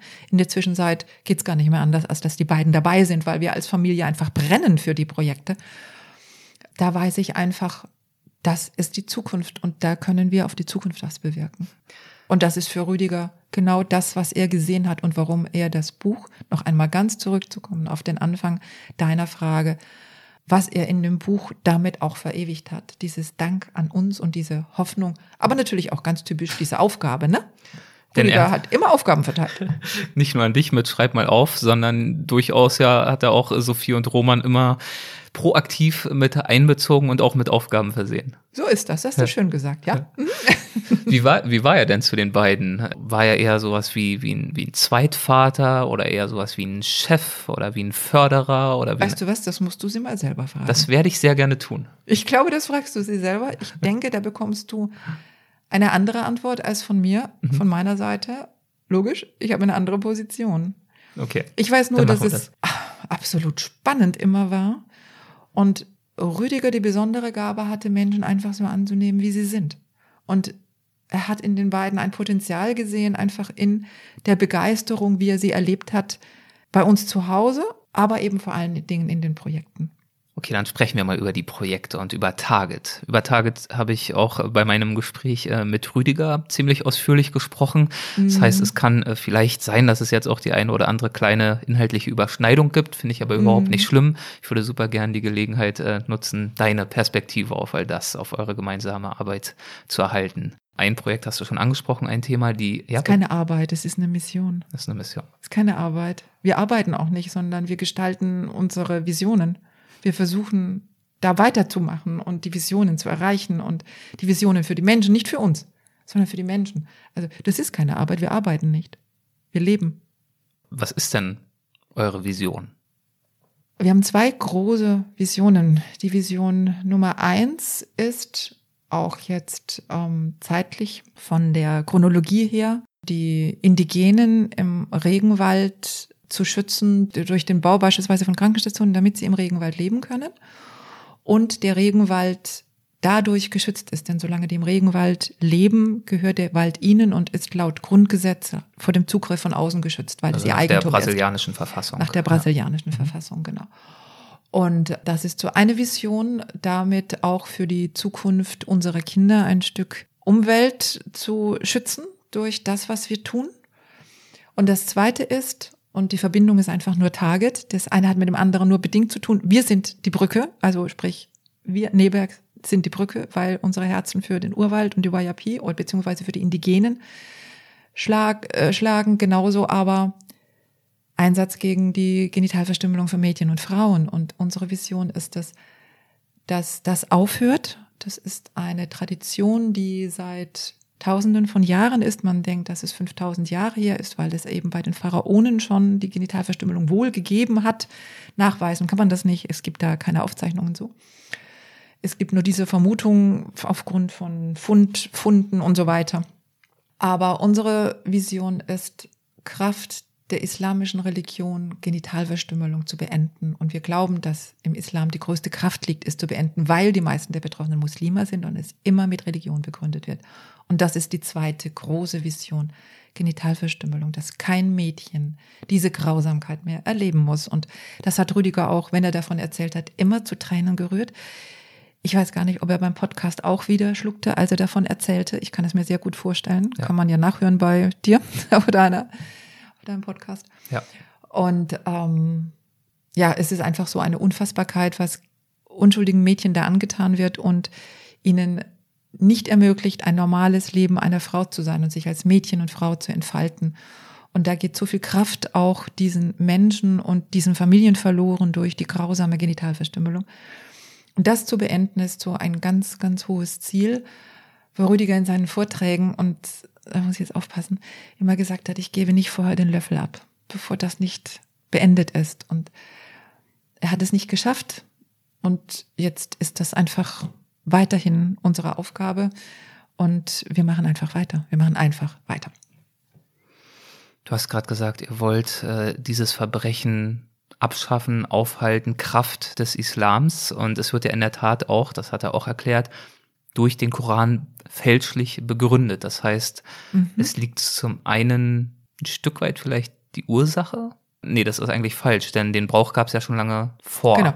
Also, Also genau, glaub, erklär das mal, den Zusammenhang zwischen Religion als Ursache, aber auch als, als falsch vorgegaukelte Rechtfertigung und warum es aber auf der anderen Seite genau der Hebel ist, um diesen Brauch zu beenden. Also ganz viel ist da einfach ganz klar fehlende Bildung. Die Genitalverstümmelung ist, wie ich vorhin schon sagte, schätzt man 5000 Jahre alt. Pharaonen hätten das schon gemacht, wurde dann einfach übernommen. Vor allen Dingen im Sahara-Raum haben die Völker das übernommen, warum auch immer. Äh, Begründungen sind ja vor allen Dingen die Kraft der Frau auch zu reduzieren, aber eben auch, vielleicht müssen wir erstmal sagen, was ist überhaupt Genitalverstümmelung? Also da gibt es sehr viele verschiedene Formen. Die schlimmste Form der Verstümmelung ist einfach, dass den Mädchen vom Säug entweder schon ab Säuglingsalter, tatsächlich ab Säuglingsalter, vier Wochen, sechs Wochen alte Mädchen, Neugeborene, bis vor der Heirat die äußeren Genitalien abgeschnitten werden. Und zwar ohne Betäubung, ohne Begründung, sondern einfach, du wirst eine Frau, das muss gemacht werden. Das, die Religion möchte das. Äh, das ist Tradition und ähm, macht dich rein und ist so etwas wie ein kleiner Vorgeschmack, dass du in den Himmel kommst, also so ein kleiner Bonus. Und die äußeren Genitalien der Mädchen abzuschneiden, das heißt, die Klitoris wird weggeschnitten, die kleinen Schamlippen werden weggeschnitten, die großen Schamlippen werden teilweise ausgeschabt. Und im schlimmsten Fall ähm, werden dann die Wundränder zusammengesteckt. Wir haben das mit, Dorn, mit Akaziendornen erlebt. Und damit eine kleine Öffnung für die Körperflüssigkeiten bleiben, für Menstruationsblut irgendwann, für, für Urin ähm, wird mit einem kleinen Stöckchen, damit das nicht ganz zuwächst, eine Öffnung erhalten. Und die, dann werden die Beine zusammengebunden, damit die Wunde zusammenwächst und nicht aufreißt. Und dann müssen die Mädchen da ein paar Wochen liegen. Ähm, teilweise abgesondert von den Familien, sondern ganz alleine in einer Hütte am Rand. Ist aber nochmal sehr unterschiedlich bei den verschiedenen Ethnien. Und wenn dann die Wunde verheilt ist, haben sie so eine kleine Öffnung, wenn sie Glück haben in der Größe eines Maiskorns, wenn sie Pech haben in der Größe eines Reiskorns. Und die Konsequenzen sind grauenhaft. Also zum einen gibt es furchtbare Entzündungen, zum, an, zum anderen ist es so, dass von bei dieser schlimmsten Form der Verstümmelung 50 Prozent laut Schätzungen auch unserer der Hebammen in den Gebieten, in denen wir arbeiten, ähm, 50 Prozent der Kinder sterben die Begründungen sind immer, dass man das Kind zu früh zur Verstümmelung gebracht hat, zu spät, dass die Mutter es nicht richtig gehalten hat, dass das Kind zu sehr gezappelt hat, dass die Mutter ihr zu viel Trinken gegeben hat oder oder oder. Also immer Begründungen, die aber mit der Verstümmelung selber nichts zu tun hatte. Aber es ist so, dass die Mädchen eben auch an Schock sterben, weil, kann man sich vorstellen, an Blutverlust sterben, weil der Blutverlust ist enorm und Unsere Aufgabe sah Rüdiger vor allen Dingen darin, und da partizipierte ich an seinen Erfahrungen der Yanomami-Arbeit und der Vernichtung der Yanomami. Hätte man ihm nicht geglaubt, hätte er die Bilder nicht gehabt. Und so sind wir ganz am Anfang, ähm, im Jahr 2001 war das, sind wir dann in die Länder, die er in, in die Gegend der äh, Affa in Äthiopien gereist und haben dort Beweis, um Beweismaterial zu bekommen. Wir hatten Organisationen angefragt nach Material, damit man es den Entscheidungsträgern sagen kann, weil Rüdigers Idee war von Anfang an, wir versuchen mit dem Islam als Partner es zu machen, weil es immer religiös begründet wird. Und zurückzukommen auf dich, was hat das mit der Religion zu tun? Es ist eine Tradierung. Das heißt, man findet etwas vor und versucht dann, diese Tradition in die Religion zu tradieren, also mit hineinzunehmen, um die Menschen für die Religion zu gewinnen. Das hat man im christlichen Umfeld ja auch gemacht. Jesus ist nicht am 24., 25., 26. Dezember geboren, sondern es ist die Zeit der Sonnenwende. Es wird wieder heller und Jesus ist das Licht der Welt. Also macht man das mal dahin. Und insofern ist auch diese Verstümmelung tradiert in die jeweiligen Religionen. Auch die Christen verstümmeln. Also in Äthiopien sind ja 50 Prozent Christen, 50 Prozent Muslime. Auch die Christen verstümmeln. Rüdigers Idee war aber, wir versuchen den Islam als Partner zu gewinnen im Einsatz gegen Genitalverstümmelung, weil es wird religiös begründet, es wird immer auch religiös begründet, nicht nur, aber es wird auch religiös begründet. Und da ist doch, er kannte ja von seinen früheren Reisen, kannte er den Islam. Da hatte er die Möglichkeit, er ist mal fünf Monate durch die Danakil-Wüste und hatte eben muslimische Begleiter und die haben ihm das Leben gerettet. Und er sagte, so eine Gastfreundschaft habe ich noch nie erlebt. Da habe ich noch eine Bringschuld und das sehe ich jetzt darin, dass ich ihnen sage, hey, was macht man mit eurer Religion? Was macht ihr mit euren Mädchen? Das geht doch nicht. Ihr müsst doch mit Kraftreligion die Mädchen schützen, weil Gott hat die Menschen wunderbar erschaffen. So auch die Frau und so auch das Mädchen. Und was ihr da tut, ist doch gegen Gottes Schöpfung. Das geht doch nicht. Und das war seine Idee. Und dafür brauchten wir aber für die Entscheidungsträger Beweismaterial, weil die Männer sind meist nicht dabei, die wissen gar nicht, was da passiert. Und sehr viele Männer, auch die hier Lebenden, wissen gar nicht, dass ihre Töchter verstümmelt sind, beziehungsweise denken, das gehört dazu, ist Frauensache. Und deshalb haben wir versucht, dann Verstümmelungsmaterial zu bekommen von bestehenden Organisationen und haben keines, kein verbrauchbares Material. Das gab es damals einfach noch nicht. Und dann sind wir zurück in die Danakil-Wüste und wurden zu Verstümmelungen eingeladen. Das war für die ein Fest, dass wir dabei waren. Und dann ist es mir gelungen, das zu dokumentieren mit ganz viel Autosuggestion, dass ich immer wieder gesagt habe, Annette, wenn du das schaffst, das zu filmen, das zu fotografieren, kannst du damit den nächsten schützen. Wenn du es nicht tust, dann wird es so weitergehen. Das habe ich versucht mir zu sagen. Denn Rüdiger wurde ja, du hast ja gerade gesagt, die Männer werden normalerweise nicht zugelassen. Genau, das heißt, Rüdiger war meist nicht einmal war er auch zugegen. Also da hat man ihn einfach dazu eingeladen. Das war auch gut, weil ich dann nicht Fotos und Film machen musste, weil ich wollte ja beides versuchen zu dokumentieren und es ist ja eine Extremsituation. Ich weiß auch, dass bei dem Säugling in der Wüste was verstümmelt wurde, habe ich zu Rüdiger gesagt, Rüdiger, gib mir Rückendeckung, ich nehme das Kind und hau ab. Und dann sagte unser Dolmetscher und Begleiter, du, das geht nicht. Erstens haben die hier alle Galaschnikows, die erschießen dich. Als zweites ist das wie wenn eure Kinder in den Kindergarten kommen, die verstehen gar nicht, warum dass das Kind nicht in den Kindergarten soll. Und die verstehen nicht, warum das Mädchen nicht verstümmelt wird, weil damit wird es ja edel gemacht, damit ist es heiratsfähig, damit ist es Gott näher. Und das verstehen die einfach nicht. Ihr müsst das Pferd anders aufsatteln. Ihr müsst versuchen, mit dem Material weiterzuarbeiten. Und das habe ich mir dann eben immer gesagt, habe aber für mich so, und ich merke auch, es fällt mir immer schwer, darüber zu sprechen. Ich habe diesem Mädchen versprochen, diesen zwei Mädchen, ich werde nicht aufhören zu kämpfen, als wie ich Kraft habe und es, bis es aufhört, also bis meine Kraft aufhört, beziehungsweise bis die Sache aufhört. Und wir sind mit sehr, sehr weit gekommen mit unserem Einsatz gegen Genitalverstümmelung und auch, was uns immer fassungslos gemacht hat und eine große Ehrfurcht, die offenen Türen, die wir im Islam zu dieser Sache erfahren haben, das hat uns immer mit großer Ehrfurcht erfüllt und wir saßen oft am Abend da, wenn wir, wenn wir wieder offene Türen bekommen haben. Wir waren ja, wir haben es geschafft 2006 ist es uns gelungen, in der Al-Assa zu Kairo, das ist so vergleichbar mit dem Vatikan für die Katholiken, die Al-Assa für die sunnitischen Muslime, geistiges Zentrum des sunnitischen Islam. Dort werden die Rechtsgutachten gemacht, da wird entschieden über Krieg und Frieden und über Gesetze vor allen Dingen. Was sagt der Koran zu einem Problem, was in der Welt, was die Menschen der heutigen Zeit begegnet? Und was dort gesagt wird, das hat Gewicht und da ist es uns gelungen, eine Gelehrtenkonferenz einberufen zu dürfen. Rüdiger und mir, also ich Arzthelferin, Rüdiger Becker aus dem kleinen Rausdorf in Schleswig-Holstein mit unserer Organisation Tage TV. Und dass uns das gelungen ist, das hat natürlich einen langen Weg und das erzählt Rüdiger ja auch in diesem Buch, dem Mut ist keine Gefahr gewachsen und das erzählt er ja da drin, wie das alles war und möchte ich auch ein bisschen neugierig machen, weil alles erzählen kann ich heute nicht, sonst sitzen wir nächste Woche noch. und er erzählt es auch in der Folge 19, wo er schon zu Gast war hier. Okay, dann ja. kann aber, man da auch nochmal nachhören. Aber Fakt ist ja, dass diese Gelehrtenkonferenz für euch einer der Höhepunkte schlechthin war. Also nicht nur für uns, sondern es war der Meilenstein, die Mädchen zu retten. Ja. Das Ergebnis, also zum einen hat, das muss man sich vorstellen, Rüdiger Becker, ich Arzthelferin, und der Großmufti von Ägypten übernimmt die Schirmherrschaft. Es ist fassungslos überhaupt, dass er gesagt hat, ich gebe, ihr könnt so eine Konferenz, wie ihr sie wollt, mit den höchsten Islamgelehrten der Welt, so eine Konferenz muss in der Assa stattfinden. Und ich gebe sie, ich stelle sie euch zur Verfügung. Er wollte natürlich wissen, wie finanziert ihr das alles und wie kommen wir das, wie kommen wir hin? Und wir haben gesagt, wir haben gespart, wir können das mit unserer eigenen Organisation. Die Menschen wollen, dass wir, dass, dass wir da weitergehen und glauben an diese, an diese Kraft dieser Religion auch. Und dann konnte diese Konferenz einberufen werden und der Höhepunkt war, als er sagte, er übernimmt die Schirmherrschaft.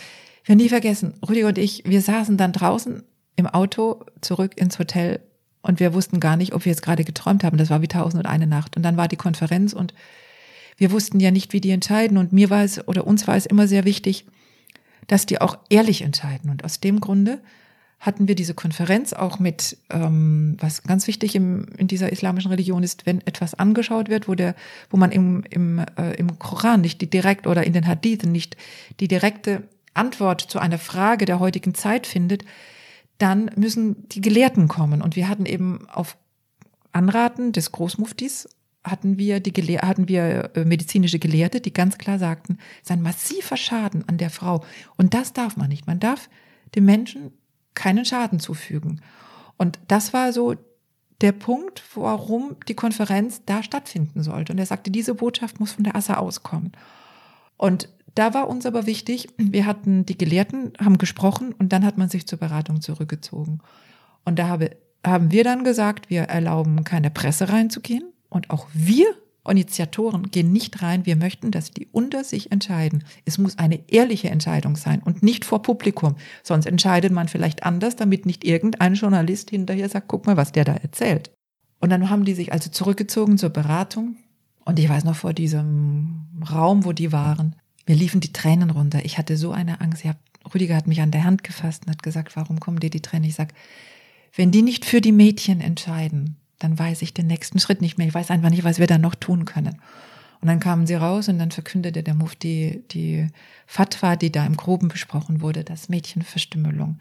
Fatwa, also dieses Also, Rechtsgutachten. Entschuldigung, ja, also eine Fatwa ist ein islamisches Recht, richtungsweisendes Rechtsgutachten. Danach richtet man sich. Das ist eine Vorlage, an der man sein Leben ausrichten kann und soll. Und ähm, dann verkündet er, dass die weibliche Genitalverstümmelung ist ein Verbrechen und ähm, gegen höchste Werte des Islam. Und jeder Moslem muss dafür Sorge tragen, dass das aufhört und wenn er und sich dafür engagieren, dass er aufhört, also dass das aufhört, also sich aktiv einbringen. Und da hatten wir eine Grundlage, mit der wir dann weitergehen konnten. Und er fragt uns auch vorher, ja, und wie erfahren das die Leute? Dann haben wir gesagt, ja, wir würden die Konferenz in einem Buch zusammenfassen und würden versuchen, das Buch dann den Imamen weiterzugeben. Und dieses Konzept haben wir dann auch weiter verfolgt. Und da ist unser sogenanntes goldenes Buch entstanden, was wir dann hunderttausendfach gedruckt haben. Ein wirklich kostbares Werk, denn es soll Bestand haben, es soll als Predigtgrundlage gelten, so dass die Imame das gerne in die Hand nehmen und mit Goldschnitt und Klappumschlag und Goldprägung und das einfach die, dieser, dieses Wertvolle, was da drinne ist, schon wenn man das Buch in der Hand hat, einem entgegengeht. Und das wurde auch sehr geschätzt und wir haben es dann begonnen, Konferenzen mit den obersten Muslimen in den jeweiligen Ländern anzugehen und haben begonnen in ähm, Mauretanien und sind dann in, haben in Äthiopien eine Konferenz zum Goldenen Buch gemacht. Dort wurde es gleich zum Horn von Afrika. Und da hat uns ganz besonders gefreut, dass auch ähm, aus dem Sudan Delegierte da waren. Und da kommt jetzt zur Brücke, die Brücke zu heute. Der Sudan hat im Sommer Genitalverstümmelung unter höchste Strafe gestellt. Und damals Im Sommer 2020. Im Sommer 2020 äh, haben die das unter höchste Strafe gestellt. Und das war für uns eine ganz große Freude, weil damals kamen die Delegierten und haben zum Schluss der Konferenz in Addis, also da haben wir immer den, das gleiche Format gemacht. Es kam jemand aus der Assa, es wurden Gelehrte eingeladen, wir haben die Fatwa von Kairo dabei gehabt, wir haben in der Zwischenzeit aber auch von Sheikh Karadawi eine Fatwa dabei gehabt. Der hat uns 2009 diese gegeben. Die äh, Sheikh Karadawi ist ähm, der Sheikh aus Katar, der in Europa kritisch angesehen wird der aber das Sprachrohr Afrikas ist. Auf ihn hören die Menschen in Afrika. Deshalb war es uns sehr wichtig, auch Kontakt noch einmal nach der Kairo-Konferenz aufzunehmen. Er war auch bei der Kairo-Konferenz dabei. Und er hat uns dazu auch eine Fatwa gegeben, die uns sehr kostbar ist, weil eben die afrikanischen Menschen sehr auf ihn hören. Was er sagt, das hat unglaubliches Gewicht. Und mit diesen beiden Fatwas hatten wir eigentlich alles in der Hand, was notwendig ist. Und um eben die Men den Menschen zu sagen, es ist nicht unsere Idee. Und dann haben wir also diese Konferenz in Äthiopien, in Addis 2009 einberufen unter der Schirmherrschaft der Gelehrten in Äthiopien. Und da wurden eben auch aus dem Sudan welche eingeladen. Und die haben uns dann zum Schluss der Konferenz gesagt, wir sind hier hergekommen zur Konferenz, um die Genitalverstümmelung zu verteidigen. Und wir sind da und haben erkannt, wir sind auf einem völlig falschen Fuß. Und ich habe vorhin ja schon erzählt, dass Rüdiger, wenn er über die Genitalverstümmelung sprach, dass ihm immer die Tränen kamen. Ich werde nie vergessen, es gibt auch einen Film, der heißt Karawane der Hoffnung. Der wurde von Pro7 damals gedreht. Die haben gefragt, ob sie uns begleiten dürfen und waren bei dieser Konferenz dabei. Und da kann man sehen, dass Rüdiger einen Appell an die Delegierten der Länder gibt, dass sie ihre Töchter schützen sollen und dass sie sich für die Mädchen entscheiden, dass sie das nicht mehr erleiden müssen. Und da bricht ihm die Stimme weg, weil ihm Tränen kommen. Und da kommt ein Delegierter aus dem Sudan zum Schluss der Konferenz und sagt, wir wollten Genitalverstümmelung verteidigen. Wir haben erkannt, wir sind auf dem völlig falschen Fuß. Ihr habt uns auf eurer Seite. Und der Delegierte hat Rüdiger umarmt und hat gesagt, du bist ein Herz auf zwei Beinen. Boah, und das ist, das ist Rüdiger. Rüdiger ist, ich möchte nicht sagen, er war, weil das tut mir zu sehr weh. Rüdiger ist ein Herz auf zwei Beinen. Und das war, als dann der Sudan sich für den Schutz der Mädchen Kraft der Verfassung beziehungsweise des Kraftgesetzes entschieden hat, war für uns natürlich so ein Rückblick und ein, boah, es ist soweit. Also es, die Regierung hat es auch erkannt und ja, viele Tropfen ergeben dann doch, hüllen dann doch den Stein aus und das hat uns unglaublich glücklich gemacht. Toll.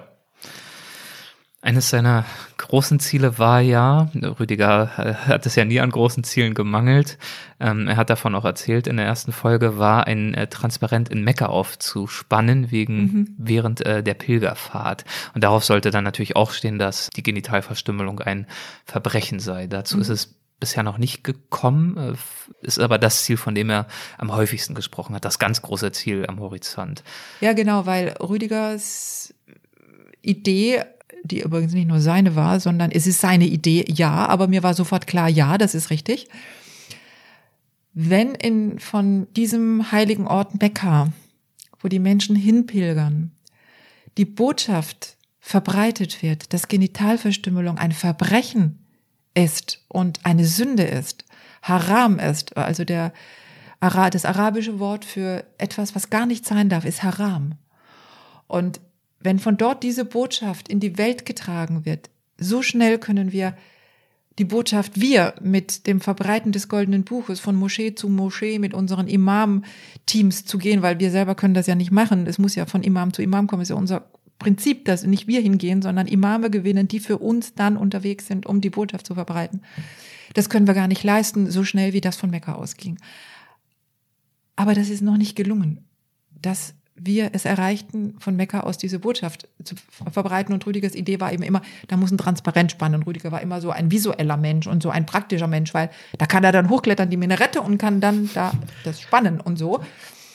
Aber letztlich geht es darum, die Botschaft muss von Mekka ausgehen. Und das ist etwas, wo wir einfach versuchen weiterzuarbeiten. Denn wir versuchen es nicht, sondern wir sind mit aller Kraft dabei, das umzusetzen. Also ihr verfolgt dieses Ziel weiter. Absolut, weil wir darin die absolute Chance sehen für die Mädchen. Und das ist unser allerhöchstes Ziel. Die Mädchen, ist, Genitalverstümmelung muss aufhören. Roman und Sophie sind, du hast das schon erzählt, ja mittlerweile längst voll bei Target eingestiegen und äh, Rüdiger hat das, haben wir auch drüber gesprochen, offensichtlich sehr gefreut, hat ihm sehr viel mhm. bedeutet. Wie habt ihr mit ihm über die Zeit äh, nach ihm und ohne ihn gesprochen?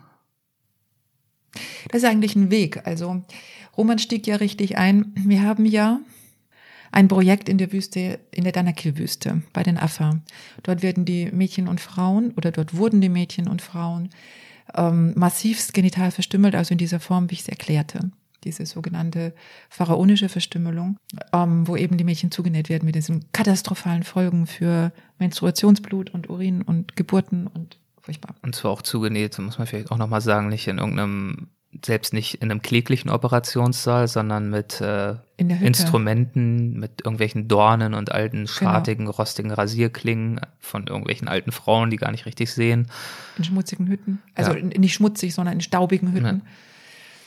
Und das Volk der Affa hat sich äh, 2002 als erstes Volk entschieden, Genitalverstümmelung in die Stammesscharia, also in das Stammesgesetz als ähm, Sünde aufzunehmen. Das war so das erste Volk. Und dann haben wir als Dank in eine fahrende Krankenstation damals äh, gebracht. Die wurde dann 2004, lief die dann.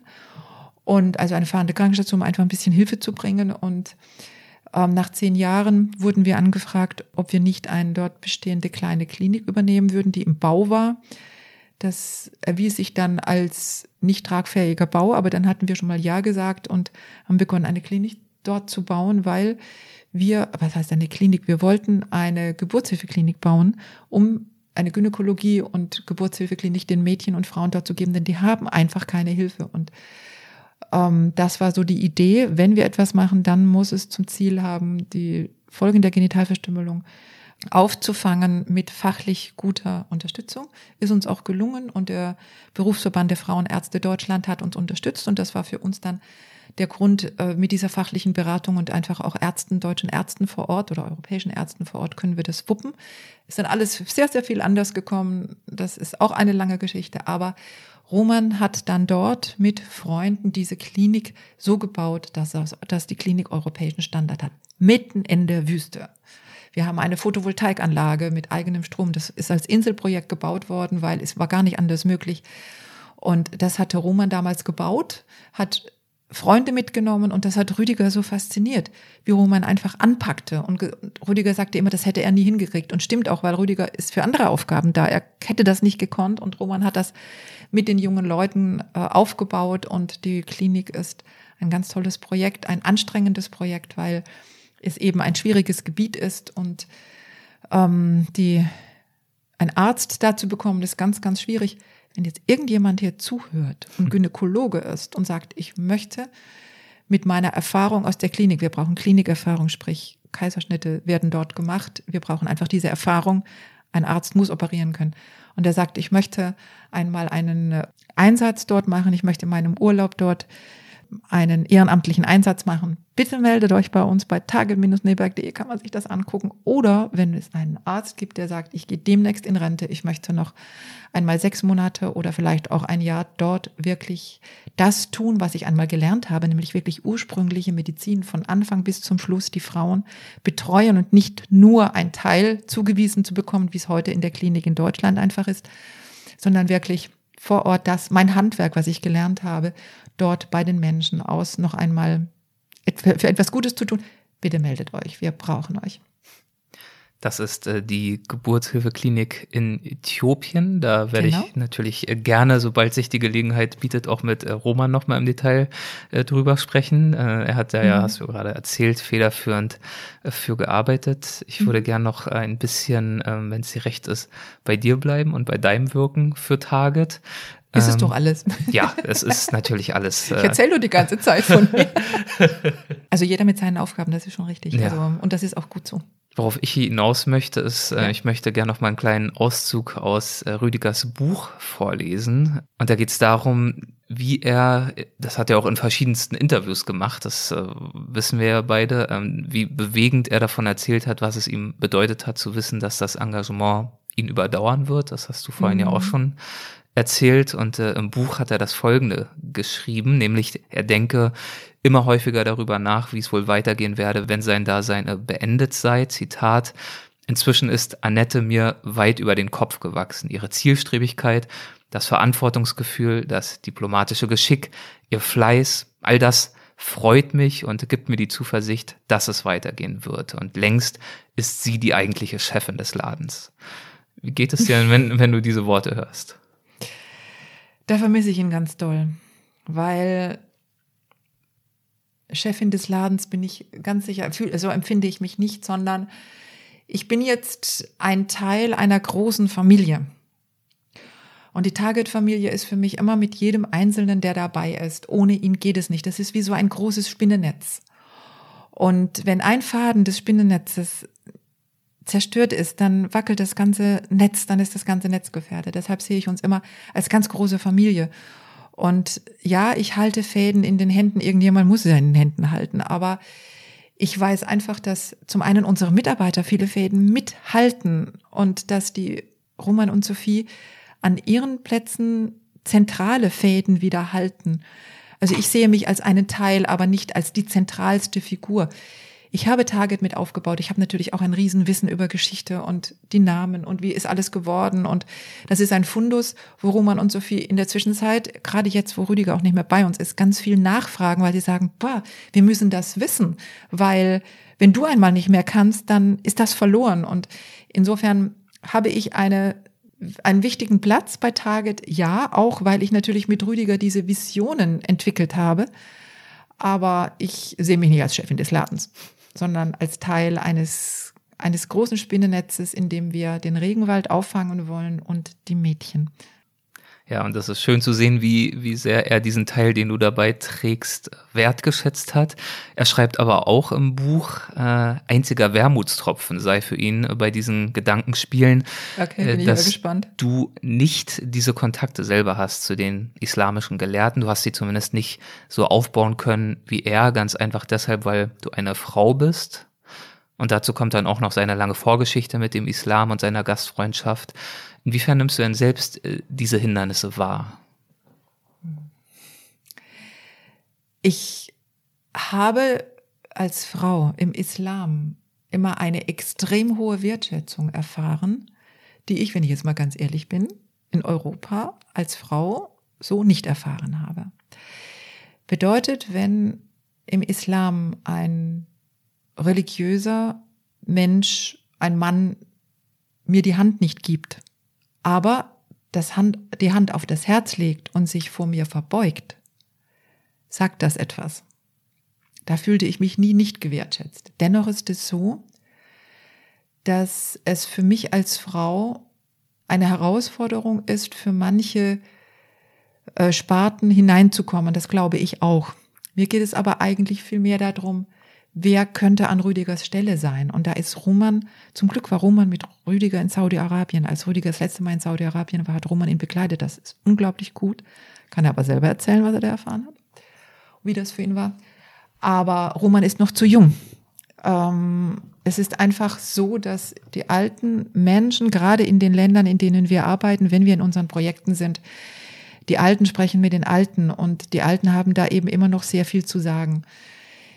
Ich habe mir lange Gedanken gemacht, was ist, wenn Rüdiger nicht mehr da ist. Und auch da haben wir immer gesprochen. Wir haben auch immer mit Rüdiger gesprochen. Also das war nie für uns ein Tabuthema, über ein Ende zu sprechen, auch über mein Ende zu sprechen, über das Nachlassen von Kräften zu sprechen.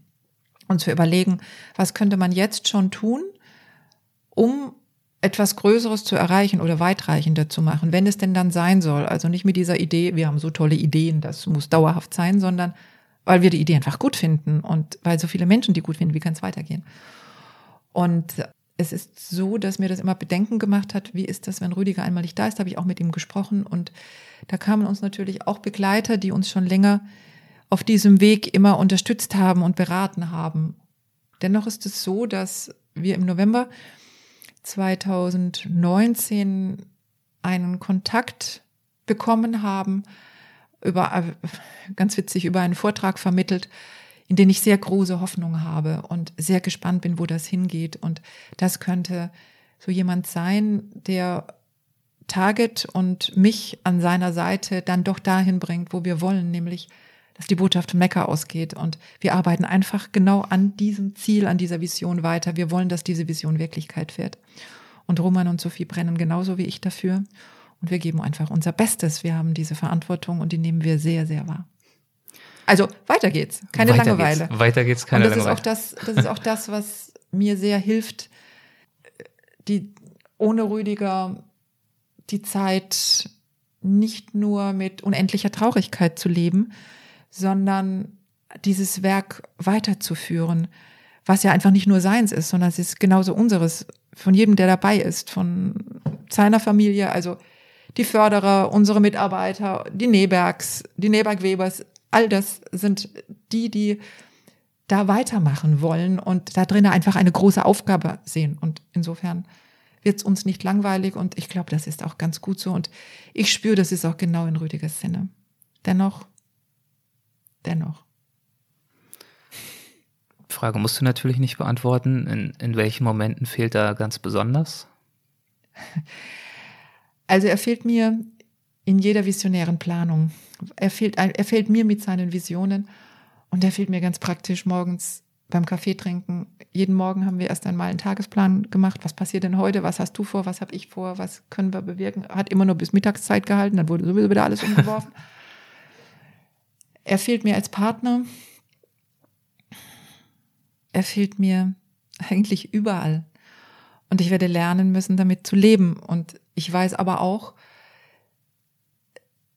eine große Dankbarkeit ist in mir, dass Rüdiger fast 85 Jahre ein pralles Leben hatte. Rüdiger hatte so viel Leben.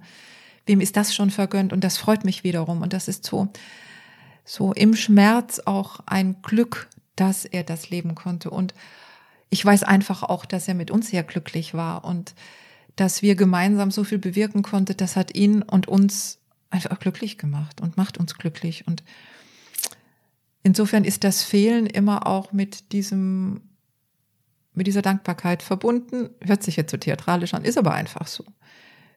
Und mit diesem inneren Glück, was wir spüren, mit Rüdiger auch gewesen zu sein und mit ihm so viel Leben gelebt zu haben und diese Sonderstellung und in diesen vielen Rückmeldungen auch, als er verstorben ist, dieses unglaubliche, unglaublich viele Kondolenzen, sei das jetzt auf der Facebook-Seite, also Target Rüdiger Neberg bei Facebook oder Target e.V. bei Instagram. Ähm, da kann man auch nachgucken und auch immer Aktuelles natürlich mitkriegen. Ähm, auf unserer Webseite ähm, target-neberg.de überall konnte man einfach nachlesen oder auch die vielen Kondolenzbriefe, die zu uns nach Hause kamen, was Rüdiger den Menschen bedeutet hat. Das war irgendwie, die haben alle sehr, sehr persönlich geschrieben. Nicht nur, tut uns leid, dass er verstorben ist, sondern ihre Geschichte geschrieben, was, wie Rüdiger ihr Leben verändert hat, ihr Denken verändert hat, ihr Handeln verändert hat, ihrem Leben Sinn gegeben hat, weil sie durch einen Vortrag mit ihm, durch ein Buch von ihm, durch ein Radiointerview, was sie gehört haben beim Autofahren, auf einmal hat es Klick gemacht bei ihnen. Und das ist so ein Riesengeschenk, dass wir mit ihm so lange, so lange zusammen sein, an seiner Seite, mit ihm zusammen Ideen und Werke vollbringen. Das war einfach grandios. Und da versuche ich mich festzuhalten. Das ist, das ist eine gute Stütze. Es ist ein, eine gute Leiter, an der ich mich festhalten kann und weiter hoch seinen Zielen mit ganz Target seinen Zielen hochklettern kann. Ich stelle mir das wie so eine Leiter vor, wo wir immer Stück für Stück weitergehen und ja. Und er steht oben und freut sich und sagt, wehe, wenn wir mal ausruhen. Hey Leute, es gibt noch so viel zu tun, hängt nicht in den Seilen. Du hast gerade so schön diese, ja, die Kondolenzbriefe und die persönlichen Bezüge beschrieben, die mhm. so viele Menschen zu ihm hatten. Wie erklärst du dir diese Kraft, die er offenbar ja gehabt hat, so viele Menschen so stark äh, zu beeindrucken und auch zu beeinflussen in ihrem Denken und auch in ihrem Tun? Ich glaube, das war einfach eine Gabe von Rüdiger. Rüdiger war immer echt. Rüdiger hat sich nie verstellt.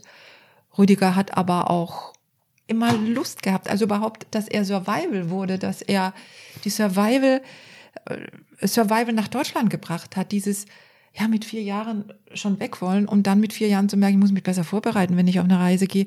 Das war, das lebte in ihm, das brannte in ihm, das war einfach ein Teil von ihm. Das war nicht, das war mit ihm hineingeboren. Das, äh, das war in seinen Genen drinne.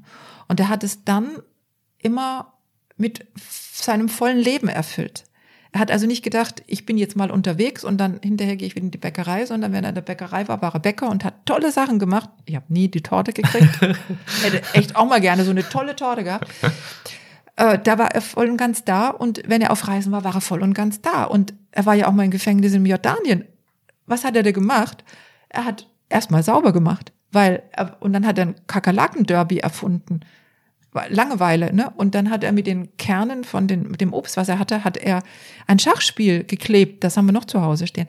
Also er hat immer irgendetwas aus der Situation gemacht, aber immer ein pralles, volles Leben voller Lust, voller Freude, voller positivem Gucken und so quasi, wenn ich, ja, keiner ist zu gering, die Welt zu verändern, aber auch so ein wichtiger Spruch von ihm ist, heute beginnt der Rest des Lebens. Let's fetz. Das war Rüdiger pur. Das sind O-Töne von ihm, das, das ist Rüdiger. Und ich glaube, dieser Funke sprang um. Und wenn die Leute dann gemerkt haben, vor allen Dingen, als er dann auch alt war und Vorträge gehalten hat, kamen die Jungen oft zu uns dann auch, oder entweder sie schrieben oder riefen an, haben E-Mail geschrieben, haben lange Briefe geschrieben oder kamen am Büchertisch zu uns und haben gesagt, da steht dieser Mann in diesem Alter da vorne und macht noch so viel. Und ich mit meinen 30 Jahren hock am Wochenende da und überlege, was ich als nächstes tue. Das gibt's doch nicht.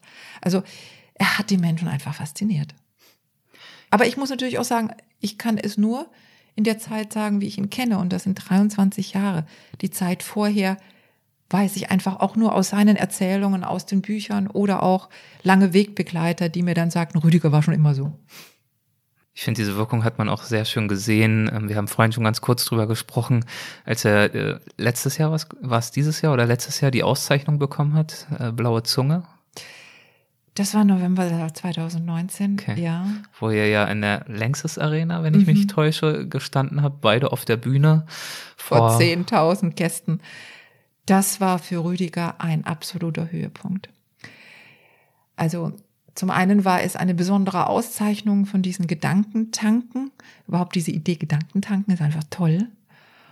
Und da war Rüdiger genau richtig, weil die Menschen haben partizipiert an diesen seinen Ideen und Gedanken und sind so sehr mitgegangen. Das heißt, er hat da einen Vortrag Er gehalten. hat einen natürlich. Vortrag gehalten, aber vorher war eine Laudatio von diesem ähm, Gedächtnistrainer Markus Hofmann.